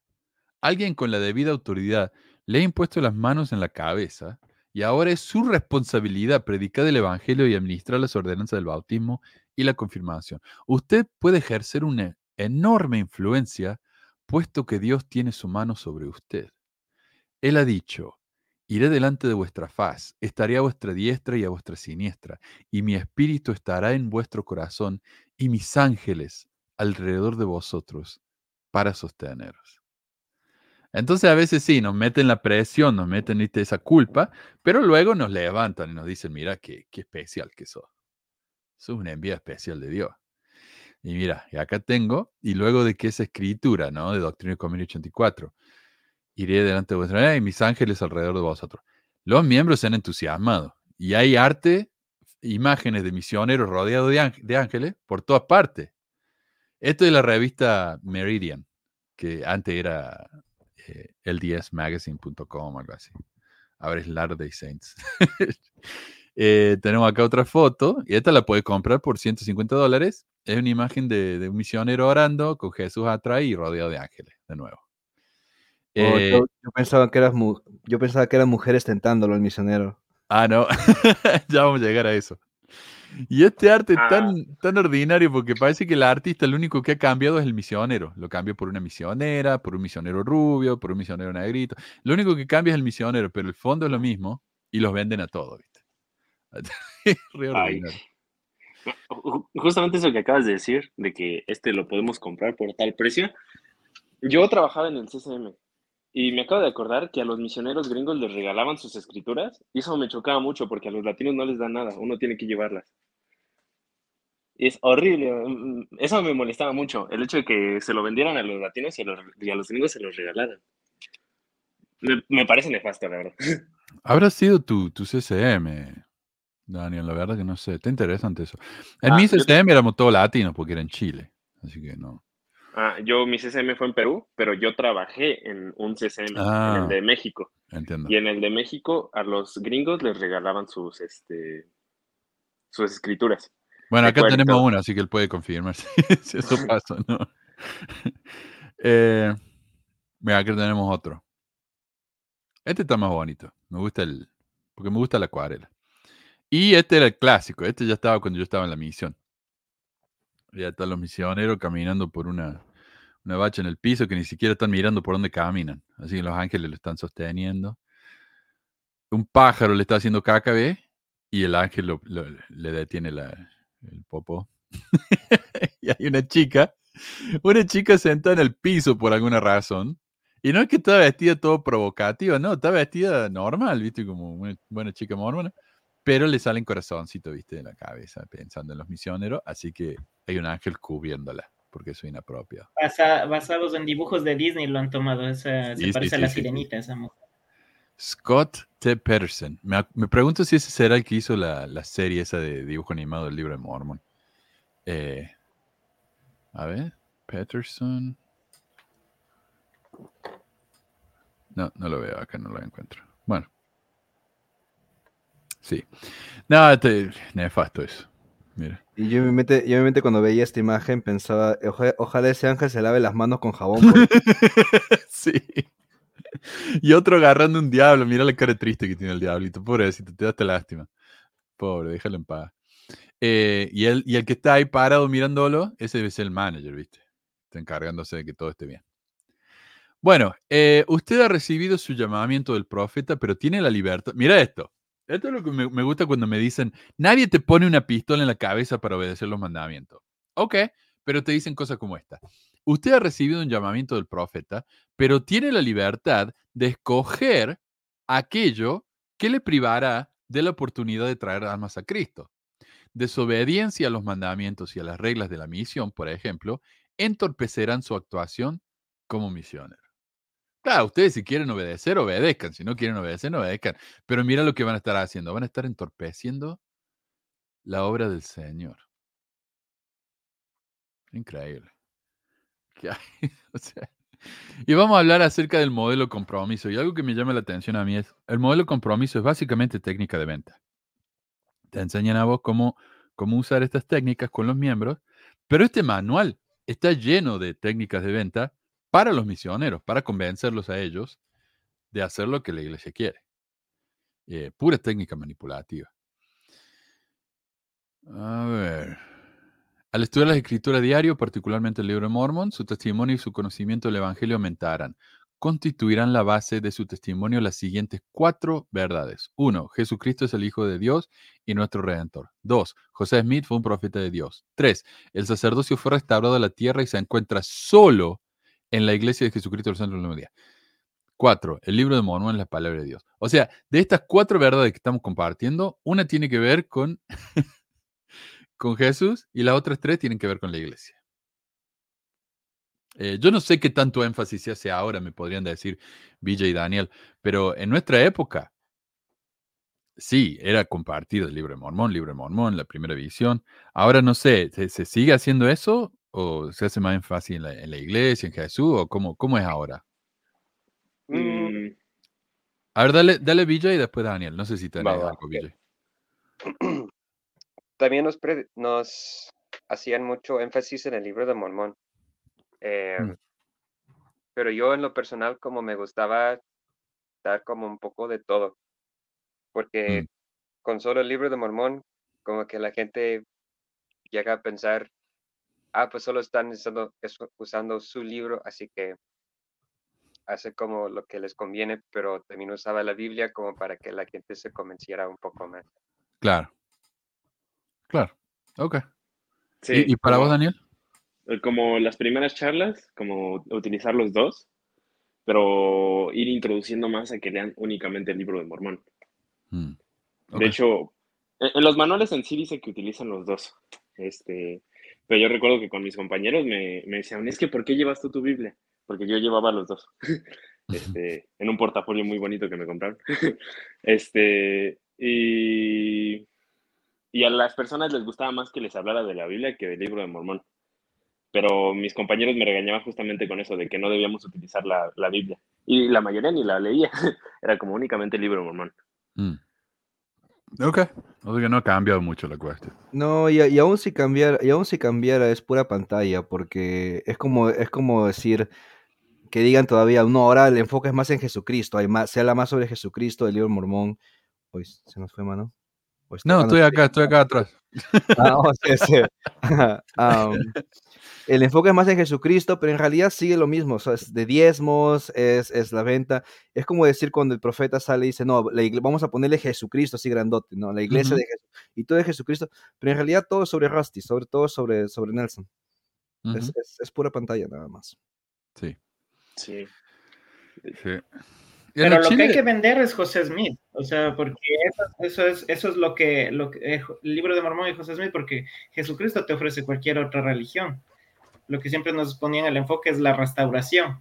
Entonces, incluso después de la primera oración, ya nos, ya nos, ya nos ponían, y aún lo recuerdo, dice, si el mensaje de esta es la restauración de un profeta y Dios, usted siente que es verdad, usted se va a bautizar. Incluso ya lo, ya, ya lo poníamos desde la primera, de la primera visita. Pero la- se enfocan bastante en lo de José Smith, porque eso es lo que estás vendiendo como mormonismo, la, la historia de la restauración, es el enfoque Sí. primordial. Sí, sí. Esa era nuestra primera, la, la- la charla de la puerta, golpearon la puerta y nosotros hablamos ¿no? acerca de Jesús. Bueno, sabía que Jesús eh, sigue hablando con sus profetas y ahí le contamos la, la primera visión. Le contamos la, la, narración de la primera visión de memoria. Esa en las charlas es la charla 3, la restauración. Pero en la puerta nosotros hablábamos de eso. Eh, y mira, estaba viendo acá en la charla 1, eh, acá atrás, ya dice, ¿qué puede usted hacer usted? ¿qué puede hacer usted para prepararse para el bautismo? En la charla 1. Sí, de hecho, como recuerdo mucho un ejemplo que nos pusieron en una, ah, ya está, se me olvidó cómo se decía. Cuando te reúnes con tu presidente de misión, este, y todos los misioneros y así, eh, nos decían que lo más importante, y yo, por ejemplo, yo sí vi más efectividad en, desde el primer momento, decir que tus intenciones eran el bautismo. Mm. Y, por ejemplo, también yo recuerdo una pregunta que yo hacía, el cual era, si nuestro mensaje es verdadero, ¿usted qué está dispuesto a hacer? Y es manipulación, ¿no? Completamente, porque ya lo estoy condicionando a algo. Pero sí, como era muy efectivo desde el... Tenía mucha efectividad desde el principio comentar acerca del bautismo, porque también así discernías de las personas que van a progresar y de las que no. Mm. No, mi presidente de misión estaba más obsesionado con preguntarnos si nos masturbábamos. Nos ponía... no, nos ponía un cuadro gigante de Jesucristo, así, ¡pum! Ahí. Y oh, nos no. La, la pregunta, mis- Elder tal, ¿usted abusa de usted mismo? así nos preguntaba. Wow. Eh, eso me hace acordar, ¿sabes qué estaba pensando ahora? Eh, cuando yo estaba en la misión, pasaban mucho los papelitos, ¿viste? Fotocopias con historias, eh, traducciones, ¿viste? Cosas así. Y, y me encantaría recolectar ese tipo de cosas, porque no me quedó ninguna. Pero una de esas historias la encontré el otro día cuando fui a un restaurante mexicano. Sabes que los evangélicos, viste, les gusta poner ahí una caja llena de sus folletos. Y encontré una que se llama El Cuarto. Y la historia del cuarto, yo la leí en la misión, pero parece que es de los evangélicos. Eh, dame un segundito. Y en esa historia eh, dice, tuve un sueño. Tuve un sueño en el que fui a un cuarto y estaba lleno de, eh, eh, ¿cómo se dice? Cajoncitos, como lo de la biblioteca, ¿viste? En, Bueno, no sé. Creo que nadie sabe ahora cómo eran los. Pero en las bibliotecas había cajoncitos chiquitos y uno los abría y estaba lleno de, de nombres en orden alfabético y a eso te ayudaba a buscar los libros. Ahora es todo por computadora, obviamente. Pero dice, abrí uno de esos cajones y me di cuenta que estaba lleno de mis pecados. Eran todos los pecados que había cometido yo en mi vida. Eh, y mientras estaba viendo eso, me dio una vergüenza y en ese momento entró Jesucristo. Oh, ¿sabes qué? Ah, honestamente no me acuerdo cómo termina la historia, pero me gustaría compartir historias como esas. Sí, si ustedes tienen historias así de, de su misión, mándenmela, por favor. Eh, por ahí mándenme unas fotos si la tienen fotocopia, pero me encantaría recopilar ese tipo de cosas. Eh, pero sí, o sea, la vergüenza, ¿viste? Es vergüenza, es inducir vergüenza, punto. Eh, mira, Jesucristo viéndome, leyendo mi pecado en el que yo me masturbaba. Qué vergüenza, ¿no? Sí. Sí, había misioneros que ponían también en el baño, ahí en- enfrente del baño, ahí la foto del profeta así mirándote. ¿Viste la foto esa de Jesús mirando así? Dice, No, a él vi a nadie- ya lo ¿quién, vi. a quién le va a dar ganas así? Ah, También, la foto del, también la foto del presidente Nelson, que también está así y Ah, dice, sí. ¿estás pensando celestial?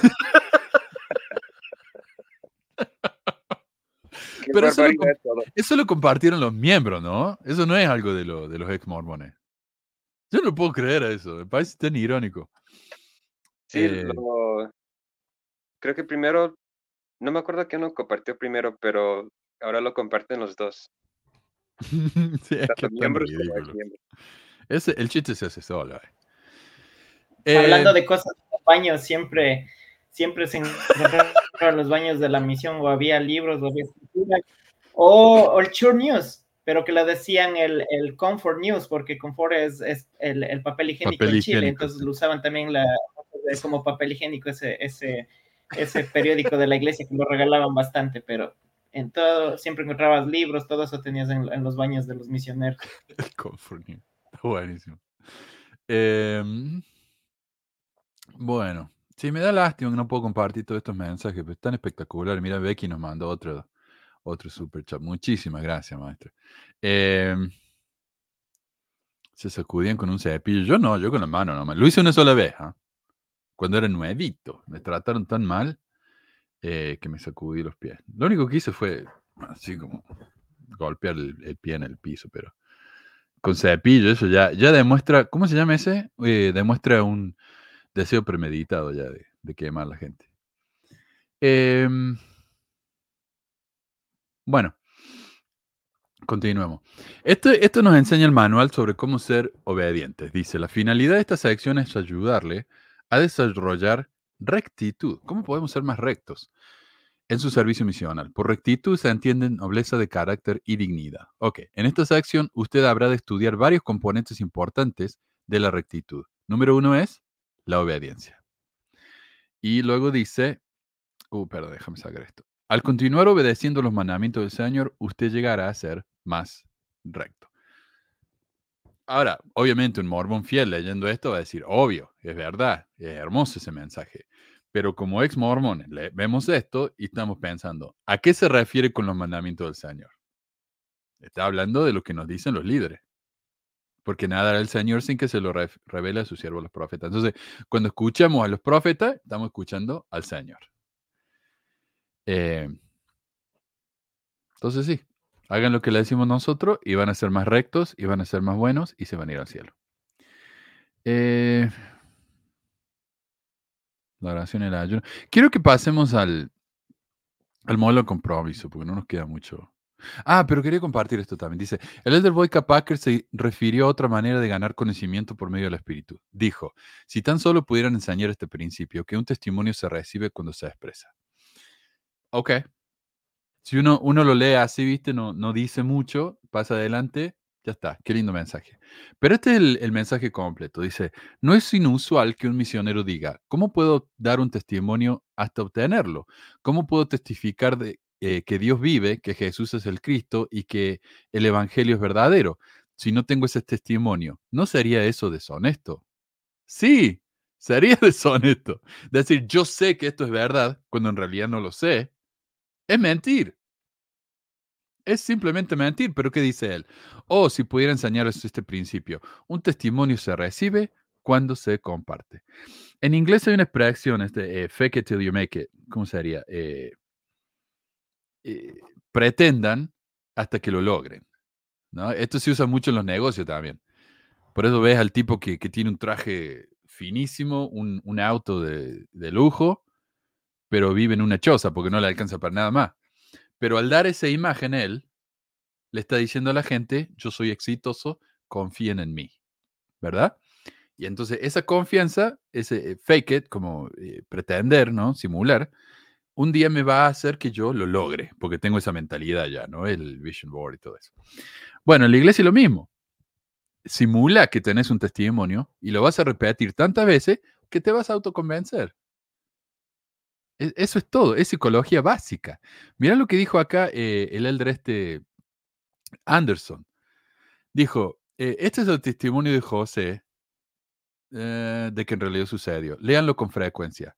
Consideren la posibilidad de grabar el testimonio de José con su propia voz, escucharlo regularmente y compartirlo con sus amigos. El escuchar el testimonio del profeta grabado con la voz de ustedes los ayudará a recibir el testimonio que buscan. Eh, o sea, lo que nos está pidiendo es que nos, nosotros mismos grabemos este testimonio y lo escuchemos constantemente. ¿Esto de, de cuándo es esto, esto, este mensaje? Creo que el 2007, a ver, José Smith por el Elder Neil L. Anderson. 2014, eh, nueve años. Wow. Wow. Horrible esto. O sea, honestamente, yo no, no sé cómo se puede ser más obvio que esto.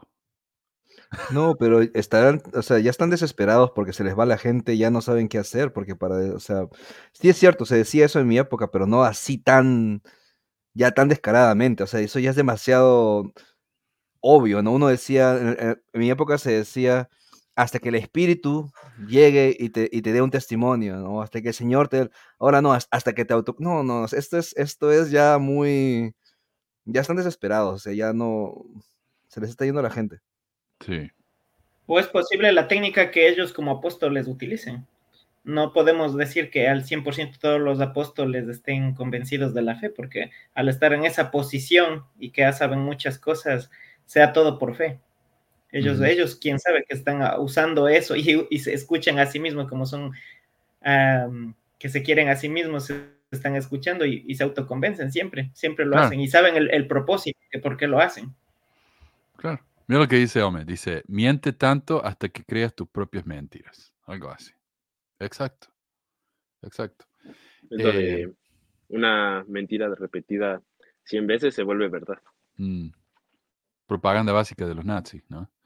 Eh, y tiene que ser simple y fácil de citar y repetir, repetir, repetir. El modelo de compromiso. Esta es mi parte favorita de mi manual. ¿Qué es el modelo de compromiso? Es un proceso de preparar a las personas para que sientan el Espíritu del Señor.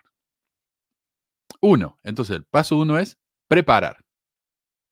¿Y cómo preparamos? A ver si tengo acá la... Parece que lo hice anoche. Pucha, no se guardo. Eh, ¿Cómo preparamos? Buscando cosas en común. Ah, ¿usted cree en Dios? Yo también. Mire qué casualidad. ah, usted tiene una familia. Mire, dice, y dice literalmente, busquen fotos en la casa y mencionen la foto. Dice, ah, esa es su familia, qué linda familia, ¿cómo se llaman? Y dice, y encuentren cosas en común con la suya. Ah, a ustedes les gusta ir al parque, a nosotros también. les gusta comer, qué casualidad. Bueno, cosas así, ¿viste? Entonces encontrar cosas en común. Eso de nuevo, es una técnica de venta, directamente. Preparar a las personas para que sientan el Espíritu del Señor. Entonces, eso significa que se sientan cómodos con nosotros, ¿verdad? Se sientan relajados, no somos una amenaza, no estamos para venderle algo, estamos para conversar. Dos, Claro. dale. Ah, bueno, yo recuerdo un, un empresario de acá de México que se llama Elias Ayuk, eh, que es como, es, es popular, mm, famosillo diría por ahí. Y él en una ocasión, recuerdo, enseñaba una técnica de ventas, que era que cuando conocía a una persona, escribía una cualidad que, que ella tenía, tipo de, no sé, le gusta el fútbol, lo anotaba y para la próxima cita que él tuviera con esta persona, él volvía a repetir este, el interés de esta persona. Perdón, estaba en silencio. Exacto, exacto. O sea, es sentir que la persona se sienta cómoda con uno. Eso es preparar el espíritu. Entonces, ¿cómo más preparamos el espíritu? Hacemos una oración, cantamos una canción, un himno, eh, hacemos todo ese tipo de cosas, ¿viste? Eh, y por supuesto, hacemos reverencia a la gente. Oiga, oiga, hermano, gracias por invitarnos a su casa. que- ¿Está bien si hacemos una oración? ¿Y quién le gustaría que haga la oración? Le- Es como que le estamos dando la autoridad para elegir quién va a orar en su casa. Sí, Cuando en realidad nosotros estamos imponiendo nuestras creencias. O sea, tenemos que empezar con una oración. Claro. En, en psicología es lo que se llama rapport, que es como cuando empiezas una conversación con una persona, hacer que se sienta a gusto, crear el ambiente para poder crear esa confianza. Oh, sí, me está diciendo acá que hay un Ronnie. Ah, está predicando acá el Ronnie. Dice, lean Apocalipsis, estamos en los tiempos finales, todo va a acontecer, quieran o no, aceptan la política y quiere destruir las religiones. Miren video de Sixto Paz. Los extraterrestres le dijeron que existe la vida sucesiva. que Dios en su infinita misericordia como ser humano no logra desarrollarse en una existencia física. Qué espectacular. Y lo, lo puso tres veces porque una no es suficiente. Cuatro veces. Tengo don, discernimiento, espíritus, entiendan. Quiero que reaccionen, dice. Gracias, Ronnie. Muchas gracias. Bueno, ya está. Eh, está, está descontrolado el pobre Ronnie. Chao. Bueno, eh, paso número dos, invitarlas a hacer compromisos cuando sientan el espíritu. Entonces, una vez que se sienten cómodos con nosotros, que no, no somos una amenaza, estamos ahí, eh, no hacemos amigos, los invitamos a hacer compromisos. Y los compromisos pueden ser tan simples como, ¿podría leer estas tres escrituras que le vamos a dejar? ¿Podría hacer una oración? O sea, los estamos preparando para que empiecen a pensar en lo que les estamos enseñando, ¿no? Eh, entonces, ya estamos haciendo ese tipo de conexión. Empiezan a pensar en lo que le estamos diciendo. Y las escrituras que compartimos, obviamente, son todas escrituras muy ino- mu- inofensivas, eh, lindas, eh, ese tipo de cosas.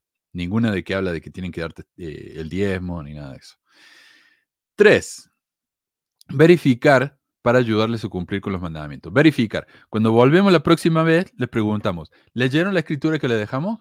¿O no leyeron? Está bien, leamos juntos. Entonces los obligamos a hacer lo que les pedimos que hicieran. ¿Pudieron orar o no oraron? Ok, oremos. Entonces son, son ese tipo de, de verificaciones que hacemos, ¿no? ¿Hiciste lo que te dije? Cuatro, ayudarles a resolver dudas que pueden ir- interrumpir su progreso. Y esta me parece a mí que es la parte más útil, la más eficaz tal vez del modelo compromiso, porque, eh, ok, ¿pudo leer? No, no, no, no, me- no voy a leer. ¿Por qué? ¿Hay, hay, algún, ¿Hay alguna razón por la que tal vez no podría leer? Entonces lo que estamos haciendo es tratar de superar esos problemas para que la persona pueda llegar al bautismo. Puede decir, bueno, en realidad, eh, no sé, no sé leer muy bien. Bueno, leamos juntos, estamos resolviendo el problema. "Ah, bueno, pero... Oh, hay otro problema. Entonces estamos tratando de llegar a la raíz del problema. Bueno, en realidad no, no, no, no creo mucho en estas cosas. No, pero no hace falta creer. O sea, nosotros simplemente estamos compartiendo para que usted, no sé. O sea, ese es el paso, ¿no? Tratar de, resolver este tipo de dudas hasta que uno consigue lo que quiere. Es una presión tremenda en la gente. Eh, y esto, por ejemplo, un, misionero nos comparte una vez desde el púlpito, ahí en, el- en la misión, que él, usando el modelo compromiso, iba a los puestos de completo, les dicen en Chile, ¿no? Son los hot dogs, los perros calientes. Iba a los puestos completos y conseguía completos gratis, porque él usaba el modelo de compromiso hasta que la gente le daba el, el seguro que decía, ah, déjame molestar, acá está, andate. Eh, pero él, por ese modelo de compromiso, utilizaba eso y él conseguía las cosas que quería gratis. Eh, bueno, y, y yo encontré, y les gustaría, me gustaría compartirles, un, un análisis que hicieron acá en, en Reddit, que yo sé que no es muy científico, pero me gusta porque este tipo ha puesto realmente el, el esfuerzo ¿no? en, en analizar esto. Esta es una publicación. pregunta, ¿ustedes usaban este, este modelo de compromiso en sus misiones, los misioneros más nuevos? Sí, sí, total. sí, Igual, justo igual. ¿Y se llama así? Mm, No, ay, creo que que no. En mi Creo que misión, sí, creo que sí. en mi misión le decíamos como llegar a la necesidad del investigador o del amigo. Llegarán. Como, Claro. sí, como averiguar cuál era, cuál era su necesidad para poder resolverla. Solucionada. Sí, tienes Mm. razón. Sí. Se enseña a resolver dudas, hacer compromiso y hacer seguimiento. Claro, es es técnica venta básica. Y de hecho mi presidente tenía la caradura de decirnos que él conocía a alguien que utilizando esto había ido y había creado un, un seminario de ventas utilizando el modelo de compromiso. Este, este modelo de compromiso es muy poderoso, es muy... Claro, eh, entonces por eso los misioneros que no cumplían podían bautizar mucho. Porque lo único que te hace falta saber en la misión es saber cómo vender. Punto. De, sí, de hecho yo tenía, cuando yo llegué a la misión, llegué con cuatro, con, con mi compañero y otro compañerismo. Éramos cuatro en la casa. Mm, entonces, este, al principio, pues mi entrenador quería hacer como bueno, de bueno, nos levantamos seis y media, tal, tal, tal, este, hacemos, seguimos todos los, los pasos, pero los otros dos, ellos se despertaban 12, una, este, y salían a la casa tipo 7 y regresaban y ya tenían dos personas para enseñanza y cosas así al día.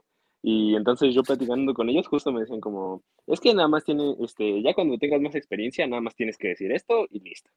Sí, Tarea hecha. sí, sí, sí. Sí, eh, yo ya les conté esto también, tal vez en el programa anterior, pero yo...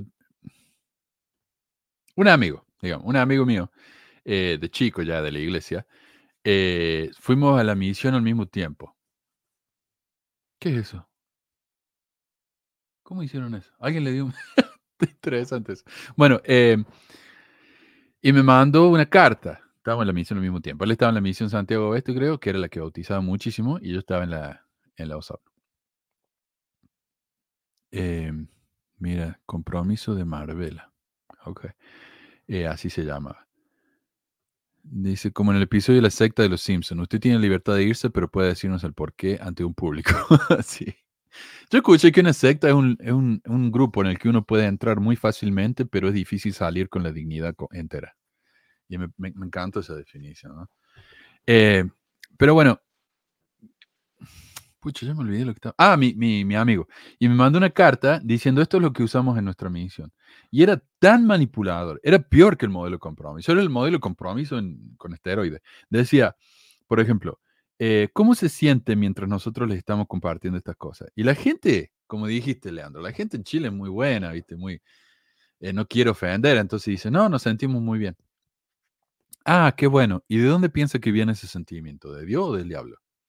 Y bueno, si un sentimiento bueno, tiene que venir de Dios. Ajá. Entonces nosotros le estamos invitando a, escucharnos y a leer las escrituras. Y usted se siente así, gracias a Dios. Entonces, ¿qué quiere Dios que haga usted? Dice, bueno, yo quiere que haga lo que ustedes me están diciendo. Ok. Entonces, ¿usted está dispuesto a obedecer a Dios o al diablo? era, era horrible realmente, ¿viste? Eh, la manera en que manipulaban a la gente. Y es una mentira, es una dicotomía falsa eso. Uno se puede sentir bien porque se siente bien, punto. Sí. O, por ejemplo, ponerle nombre a una cosa que tal vez no es buena o tampoco es mala, simplemente es. Pero el misionero pues se encarga de que, ah, pues si no te sientes mal, es el espíritu. Entonces es Dios. Claro, claro. No, literal, así lo decíamos. Es Dios. Y a veces cuando induces tanto o cuentas con tanta convicción estas historias, especialmente lo de la primera visión, generas tanta la historia que pueden incluso soñarla. Escuché mucho de, los que logré convencer, lo soñaron. O sea, fue tal cual lo conté y lo soñaron. Y eso fue ya el testimonio más grande. ¿Y es por qué? Porque lo, lo contaste de una manera tan grande que y tan enfocada que hasta lo soñaron hasta lo lograron soñar y eso, mira, si soñaron eso ya era una, una, ya no había dónde más dudar y eso ya era para nosotros bautizarle. Es una Ya, visión. ya no teníamos, ya ese era el mayor testimonio para esa persona y ya, ya estaba dentro en el agua ya. ¿Sabes qué interesante? Porque mi segundo compañero en la misión me dijo, vio como hay muchos misioneros que, que dicen que soñaron con Jesús. Tal vez es que cuando uno está pensando mucho en algo antes de dormirse, sueña con eso, ¿no? Digo, Ajá, exacto. Y uno está pensando en Justo. eso constantemente, la misión. Eh, Yo, lo, cuando fui a la misión, creo que todavía predicar el evangelio era relativamente muy, muy, muy nuevo. Ah, pero escuché sobre, sobre el manual ah, y lo ap- aprendí un, aprendí un poco sobre el modelo de compromiso, así tipo clandestinamente, pero no lo utilicé en la misión. Ahora lo uso para que no me vendan cosas. ah, o cuando, cuando veo que alguien me está tratando de vender algo, ya puedo, puedo ver y digo, esto es lo que los misioneros hacían antes. Y así, así preguntaban antes. Eso de decir, por ejemplo, ¿qué puedo, qué, qué, qué puedo hacer yo para que puedas hoy salir con un carro de aquí del dealership? mm, O que, aparte de estas tres cosas, ¿hay algo más que te prevenga que hoy compres algo? Y algo así. Entonces yo lo uso para, para darme cuenta de esas ventas, de, de- de- del truco que me hacen, pero es que es muy parecido. Si no es una, una es prácticamente una copia exacta de, de- de la técnica de ventas. sí, Sí, tal verdad. ¿Qué tengo que hacer? Y ahora que yo que estoy buscando auto nuevo, sí, la- te- estoy teniendo un, un cuidado. Eh, sí, no. eh, y te enredan, ¿no? Cuando le decís, bueno, pero este es el problema. Ah, bueno, entonces esto otro. Y es como que te cambian la técnica eh, o el resultado, no sé. Es, cuando, no sé, cuando yo me bauticé tenía 11 años y mi papá no quería que yo me bautizara. Dice, no, tenés que esperar un poco más. Entonces, eh, los misioneros me dicen, bueno, entonces quiere que esperemos una semana más. es de lo que está hablando mi papá. Mi papá decía, Jesús se bautizó a los 30, ¿por qué te tenía que bautizar a los 11? Em, mira, como dice Carmelo, por eso, y es verdad, acá en Utah es muy común esto de vender alarma o energía solar o control de plagas. Eh, mi hermano hizo eso. Y dice, cuando me golpean la puerta, los chicos de Solar o de Pest Control, nomás le faltan las placas en el pecho. Hasta de a dos viene. bueno, a mí venían de uno, pero pesados chicos. Bueno, eh, dice, "Re- construyendo relaciones de confianza. Estas son las, técnicas del manual este, ¿no? Dice, el dilema del misionero es que quiere que la persona al otro lado de la puerta escuche su mensaje o el sofá. La mayoría de la gente no lo hará, especialmente en Estados Unidos o Europa. La religión en general se ve como un tema de confrontación sobre el debate de ideas no probadas. Es mejor para el mormón que comienza diciéndole al individuo que su iglesia está en apostasía junto con afirmaciones extremas de ahora. Claro, empezamos con eso. Ah, ustedes son católicos, esa es la gran eh, abominable iglesia, ¿sabían ustedes? La ramera del mundo.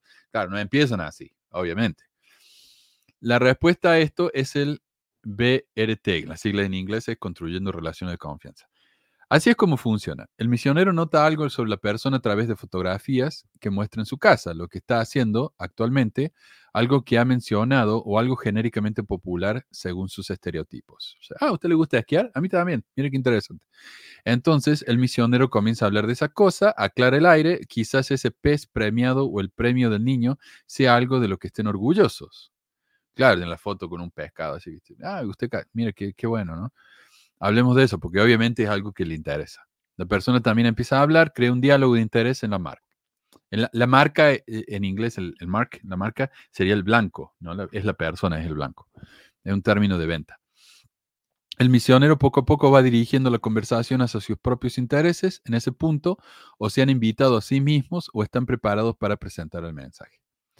En una situación ideal, la marca o el, blanco escucha el mensaje y lo trata con más amabilidad que a otros celosos religiosos, eh, fanáticos religiosos, intercambiando interés fingido, pero permitiendo que el misionero hiciera su discurso. En los casos más extremos, el blanco cree plenamente que el misionero está interesado en él y en su vida. Piensan que han hecho un amigo y la amistad puede ser un poderoso motivador hacia la meta del misionero. Y esto es lo que decía el, presidente Hinckley. Todo miembro nuevo necesita un llamamiento, un amigo y ser nutrido por la buena palabra de Dios. ¿Por qué un amigo? Ahí viene. Porque ese amigo nos va a mantener anclados en la iglesia, obviamente. Em, ah, sí, lo puede comprar en Carvana para no lidiar con vendedores, ¿cierto? Eh, no sé si hay allá, pero Carvana es como, ¿viste la maquinita esa donde compra soda? Carvana es así, es, un edificio, es la máquina, y vos decís, ah, yo quiero ese. Metes ahí, ¿viste? Lo compras en la aplicación, no sé qué, y te baja el auto. como, como si fuera la maquinita. Está espectacular. Eh, amistades fabricadas. Esta es una extensión del BRT, pero utilizando a un tercero. Así es como funciona. El misionero invita a un miembro del barrio, ya sea dividido o en trío a la casa de la persona o invita a la víctima a la casa del miembro. Ok. Sí, esto me lo hicieron a mí. Había un chico que se llamaba Pablo. Eh, Pablo era mi amigo del barrio. Cada vez que me daban una charla, o lo hacíamos en la casa de Pablo, o venía Pablo con los misioneros, y Pablo me iba a buscar para ir a la capilla. Sí. De hecho, un barrio funcional se supone que es cuando este, los misioneros, cuando tienen su junta con con el barrio, este, los mismos miembros van y acompañan a los misioneros a sus charlas. Entonces, este, uno se dirige directamente con las organizaciones. Si la charla que estás dando es con una mujer joven, pues entonces llevas a la presidenta de mujeres jóvenes y una joven. Claro. Entonces, ahí para crear ese vínculo. Exacto. El miembro, dice, hace su propio BRT, a veces con con la sugerencia de los misioneros. Es posible que hayan sido elegidos por su estatus social similar o aspiracional, intereses reales compartidos o simplemente disponibilidad. Sí, en el caso de Pablo, a él le encantaba juntarse con los misioneros. Eh, y, le gustaba aprender inglés. Cuando nos encontramos en la calle, yo así visiones con los misioneros, nos encontramos con Pablo. Pablo nos hablaba media hora de las cosas que había aprendido del inglés. Le encantaba, ¿no? Eh, entonces él era, estaba muy dispuesto a trabajar con los misioneros. Y era más o menos de mi. El miembro actúa como pegamento, puede unirse o no a los misioneros en su esfuerzo por la conversión, pero le dan a la marca, o al blanco, otro gancho social de un grupo demográfico a menudo más aceptado. Idealmente, el miembro eventualmente se convierte en otra persona a quien decepcionaría si decide irse. Claro, me voy a ir y Pablo se va a sentir mal. se van a sentir mal los misioneros, se va a sentir mal Pablo. Eh, no, no quiero decepcionar a tanta gente. El miembro también serviría como traspaso, alguien que mantenga al nuevo miembro en la iglesia cuando los misioneros se trasladen. Un método alternativo es señalar al investigador a un miembro cuidadosamente seleccionado el domingo por la mañana. Es más probable que haya disponibilidad y el miembro puede entonces presentarse de una manera que parezca menos una configuración, o sea, no- menos planeado. No es raro que se trate de un miembro o miembro, miembra de una familia que, se, que será utilizado y abusado por todos los misioneros que pasen por ahí. Claro, pobre Pablo, me imagino toda la gente que pobre Pablo debe haber tenido que ayudar, ¿no? Eh, O a su vez también los miembros son los que te atan o son, como en, en mi caso y en el caso de muchos que hemos salido de la iglesia, son los primeros en atacarte ya en redes sociales, en decir que tantas cosas que has hecho en la iglesia y ahora, y ahora que te hayas alejado, incluso en mi caso, que ¿por qué, por qué te saliste si predicaste eso? Predicaste, pero prediqué una cosa, pero la, la realidad es otra que ni, ni yo mismo sabía. Pero ellos son Sí. los primeros también en, en atacarte. claro. Claro, y es más presión, porque los misioneros van y vienen, pero esta gente está ahí para siempre. Eh, bueno, estaba viendo si había algún comentario acá. Bueno, manipula. A ver, ¿querías decir algo? No sé si es Daniel. Ah, sí. No, es que me acordé justo de, de que luego los mismos padres utilizan ese, este, los padres que son misioneros, no sé, porque no tuve otro padre, pero utilizan ese mismo modelo de compromiso cuando educan a sus hijos. O sea, tal cual. Mm, Ahorita que me está- estaba reflexionando justamente acerca de, de lo que estábamos leyendo y todo eso, y dije, no manches, fetch, utilizaron eso conmigo.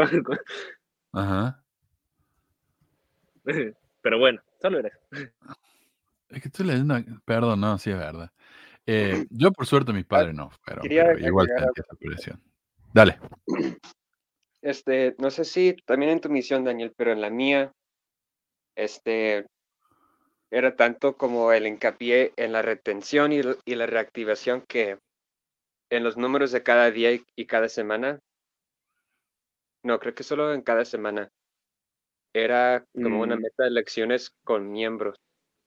Mm, Ah, Porque- sí, sí, no, de hecho está en, en- ahora está la aplicación eh, que tenemos carpeta diaria, pero en, en el teléfono y tenemos lo que son las metas semanales, que son las personas, este, miembros recientes que van al, la capilla, este, amigos, este, personas que encontramos y, ay, ¿cuál, e- ¿cuál era el punto que me habías dicho, perdón? Lecciones con miembros. Justo, uno de esos es este MEL, así se dice, miembros en lecciones. Este, y pues obviamente si te va bien en tu carpeta diaria, pues el presidente de, de misión te felicita, te trata Sí. bonito, te da más permisos, de hecho. Sí. Sí, bueno, yo estaba antes de los celulares y todo eso, bueno, al, al menos en México, pero sí lo teníamos todo en papel, que lecciones Ujú. con miembros. Sí, Sí. se les dice mm, puntos clave, creo. Ándale, Sí. puntos clave. Sí, los que están en Ajá, así. libretita blanca, no sé si todavía siguen usando la libreta blanca y uno marcaba cuántas lecciones con miembro tenía el día y después a la semana, pero eran las más válidas, las que decían con miembros, o sea, No, no, eran bueno, eh, necesarias incluso para poder, para que se puedan bautizar. No recuerdo exactamente, pero necesitaban un número de, de charla, de lecciones que hayan con miembro para poderse bautizar. Sí, es, es lo mismo nada más que en teléfono. Y la diferencia es que, por ejemplo, tu, tu líder de distrito, este, si tú no lo eres, puede entrar a, a la carpeta área diaria de, de su distrito. El líder de zona puede entrar a los de pues, toda su zona y el presidente de misión puede entrar a las, a las de todos. Puede ver qué Mm. están haciendo a diario. Pueden ver hasta tu ubicación. Bien, ¿ah? Eh, bien, menos mal que, bueno, y nosotros sentíamos que nos estaban vigilando. Mira, qué No, loco. de hecho, esto. hay dentro de esta aplicación hay un Google Maps. Entonces en el Google Maps, mm, por decirle así, están los Claro. puntos de donde viven tus amigos. Entonces, si de repente este, el presidente de misión este, dice, ah, pues se supone que aquí están, que ahorita están aquí, y dice que están ahí, este, ellos pueden ver tu ubicación. Y si no estás en ese punto, en el mapa, pues estás Ajá. mintiendo. ¿Qué estás haciendo? Qué horrible. Y nosotros que, eh, eh, Una vez fuimos a, que estamos en el sur de Chile, estábamos en Punta Arena, fuimos a un parque nacional hermoso que se llama Torre del Paine. Y fuimos, y estaba fuera de nuestra área. Nosotros fuimos igual, un día de P-Day, día de preparación. Y como la semana o dos nos llama el presidente y dice, ustedes fueron, eh, ustedes fueron a la torre, a la torre del Paine Elder. Y yo, y yo se me heló la sangre. digo, "Um, Revelación. Sí, claro, no le voy a mentir porque si me pregunta, porque ya sabe. Sí, y me dice, no es hermoso ese parque, qué bueno. Le digo, uff, menos mal. Menos mal. Digo, me mandan a la casa acá. Bueno. eh, bueno, parece que está, está- está- están rarísimos los comentarios hoy. Están hablando de extraterrestres. Eh, bueno, ya se fue. Eh, manipulación emocional. Este es un grande. La manipulación emocional consiste en hacer que alguien se emocione lo más posible antes de lograr que se comprometa u ore sobre temas específicos, ya sea una emoción triste que luego aprovechas para generar acción o una emoción feliz que intentas transferir a tu mensaje. Perdieron a un hijo, a un querido miembro de la familia, úselo como un punto de venta para las familias eternas. Y de hecho, literalmente mi presidente nos dijo que, cuando, que nosotros podríamos ir a, a, ¿cómo se llama? A funerales. Si había un funeral en la iglesia, teníamos que estar ahí.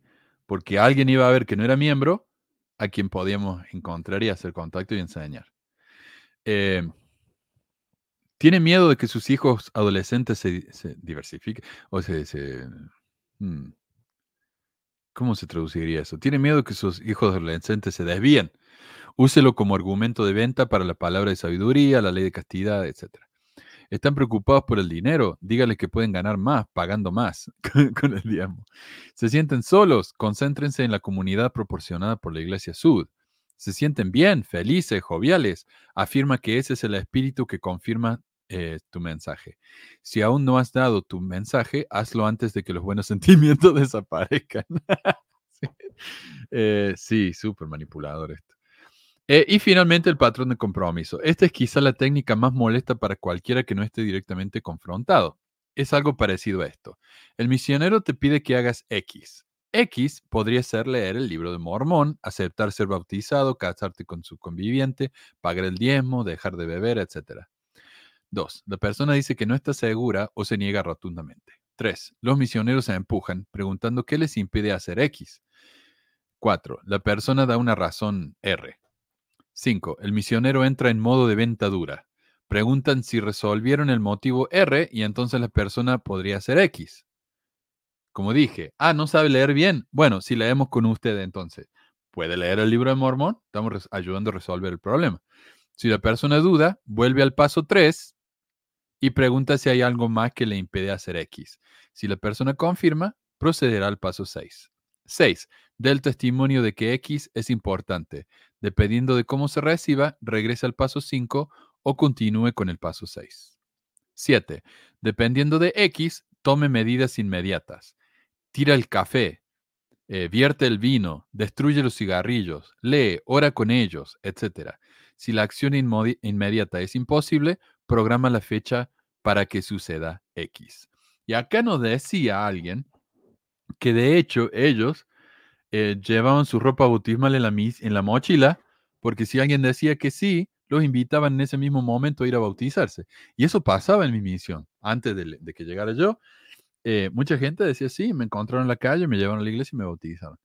Eh, no es raro eso, antes de que puedan cambiar de opinión. El problema es que no quiero o creo que estés lleno de duda, no son respuestas aceptables para alguien que es pasivo-agresivo. Esto es especialmente cierto en las culturas que no apoyan la agresión abierta con extraños. La carrera continuará hasta que la persona se enoje, los misioneros a menudo dirán orgullosos en relatos posteriores, luego evolucionará hacia mensajes sobre creencias y convicción y una nueva cita si el misionero cree que podrá meter a la persona en el agua. Hay poca preocupación por lo que suceda después de ese punto. Una vez que ya están bautizados, ya está, mi parte ya está hecho. Así que bueno, ese, ese entonces era el, el- lo que se usaba en mi misión, el llamado modelo de compromiso. Eh, Tremendo, realmente. Y bueno, ya llevamos dos horas, así que no sé si, si quieren compartir algo como para cerrar, si tienen alguna historia o experiencia que compartir, y a ella no, nos despedimos. Leandro. Ya, bueno, eh, como muchas personas siempre nos atacan y mencioné de, que por lo que fuimos misioneros ya habíamos enseñado, básicamente es el, el enfoque del mensaje fue eso de la restauración, pero nunca después de enseñar lo del templo, nunca es el enfoque enseñar las cosas raras del templo, ni la poligamia de José Smith, ni, ni otras muchas cosas, incluso el diezmo y esas cosas se dejan para el final. Se puede comenzar tal vez con un poco de la palabra de sabiduría, como en Chile muchas veces toman el once y toman mucho café, bueno, comenzamos con eso quitándole, pero lo del diezmo siempre se deja para el último como un poco que, que tienen un poco de vergüenza, pero diría que como misioneros no es que fuimos a, prestar servicio de ayuda humanitaria, sino a reclutar gente. Siempre fue como un, eh, un negocio y, sigue, y lo sigue siendo de, de tratar de recolectar lo más, de más gente que puedan. Y eso, y eso, no, más, no más quiero decir eso de que fue un negocio, no fue algo que se enseñó de, de, la poligamia ni nada de eso, solamente la, como dirían los mormones, solo se enseñó pura leche, nada de, nada de doctrina, ni, ni siquiera como nosotros como misioneros podíamos estudiar más doctrina, así que sí. para los mormones, es que no nos juzguen eso, que, que, que Está limitadísimo que, lo que podíamos estudiar. No tendríamos una biblioteca como de cuatro libros. Fuera de eso no Correcto. se podía leer. Correcto, entonces, como muchas veces publico cosas que, le, que les molesta a los mormones activos, esas cosas yo nunca enseñé en la misión. Son cosas que actualmente uh -huh. se sabe, incluso me enteré y por eso es lo que estamos afuera. Las mentiras de la iglesia son lo que no se enseña y, esa, y esas son las mentiras que hacen salir a la gente al final. Sí. Sí. Y Solo, bueno, a mí lo que me gustaría. A ver, Daniel y después a Coco. Dale. Ok. Este, algo que yo pienso es que nosotros no intentamos como atacar a las personas.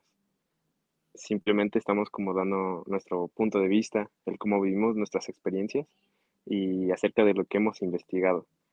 Eh, no con el afán de ofender a nadie. Mm, tal vez a los que están arriba, pero de ahí en fuera no. Pero ellos no nos miran, evidentemente.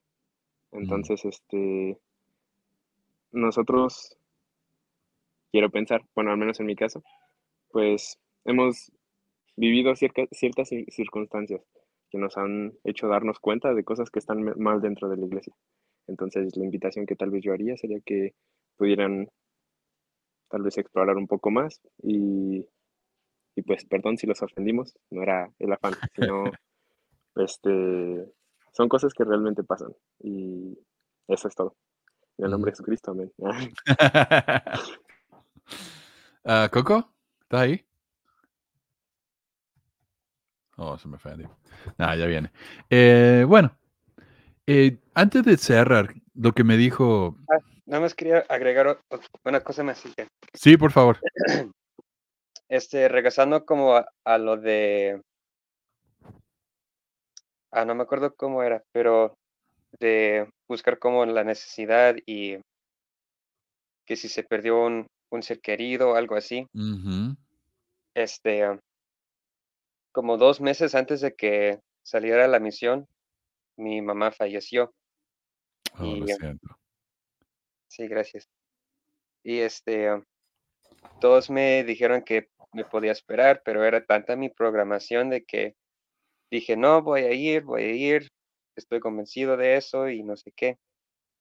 Y lo usaba como punto para sí, como mi mamá falleció, pero estuve aquí porque sé que las familias pueden ser eternas. Y pensé en el momento que era algo bueno, pero al, en el principio era miserable. O sea, interrumpí mi proceso de duelo y claro. estaba lejos de mi familia, en otro país, en otra cultura, en un idioma que no sabía tan bien. Y um, qué duro. Sí, después sí me recuperé un poquito, pero realmente era algo que, que si este, hubiera hecho de, de, otra manera, sí me hubiera esperado. pero era tanta mi programación de que estaba convencido de que no tenía que esperar, que ya tenía que ir porque ya tenía mi fecha de salida y todo eso. Mm, claro. Claro, está esa presión de no decepcionar, ¿no? Qué horror. Qué feo. Bueno, gracias por compartir. Eh, qué duro. Mira, lo que nos estaba diciendo acá de, de la manipulación emocional me hizo acordar, y yo, yo he, hecho he hecho programas especiales sobre esto directamente. Eh, hay, la, la, iglesia, por medio de Bonneville, Bonneville Communications, que es una de sus empresas de, de eso, de comunicaciones, eh, tenía una agencia de publicidad llamada el Hard Sell. Y ya no existe más el Hard Sell. Pero esta es la descripción de lo que era el Hard Sell eh, del sitio web. Eh, impulsar el cambio llegando a las, a las corazones y las mentes de nuestra audiencia. En Bonneville Communication, nuestra capacidad de tocar los corazones y las mentes de las audiencias nos convierte en un recurso esencial para las organizaciones con mensajes vitales. Eh, ¿Dónde estoy? Durante más de 30 años, nuestros profesionales creativos han diseñado mensajes de servicio público y de respuesta directa para organizaciones nacionales sin fila de lucro como Huntsman Cancer Institute, Boy Scouts de América, National Hospice Foundation, Church of Jesus Christ of Latter-day Saints y el Ejército de Salvación. Nuestra fortaleza única es la capacidad de tocar los corazones y las mentes de nuestras audiencias, evocando, primero, un sentimiento, luego, un pensamiento y finalmente una acción. A esta marca de creatividad única y poderosa le llamamos hard sell, publicidad emocional estratégica que estimula la respuesta.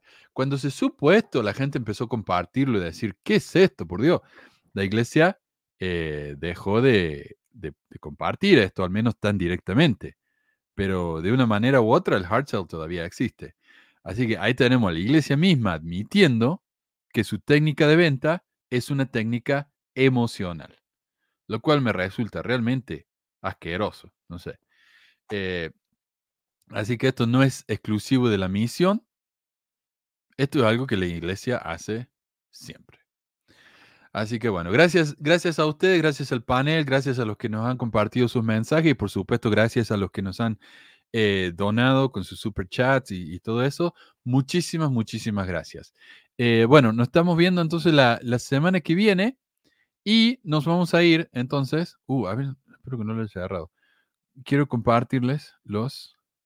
Eh, pucha, parece que los cerré. Los memes de Alex, que nos ha estado mandando a medida que estábamos hablando. Así que, bueno, en cuanto los abra, ahí nos vamos. Gracias, amigos, muchísimas gracias y nos estamos viendo la semana que viene. ¿eh?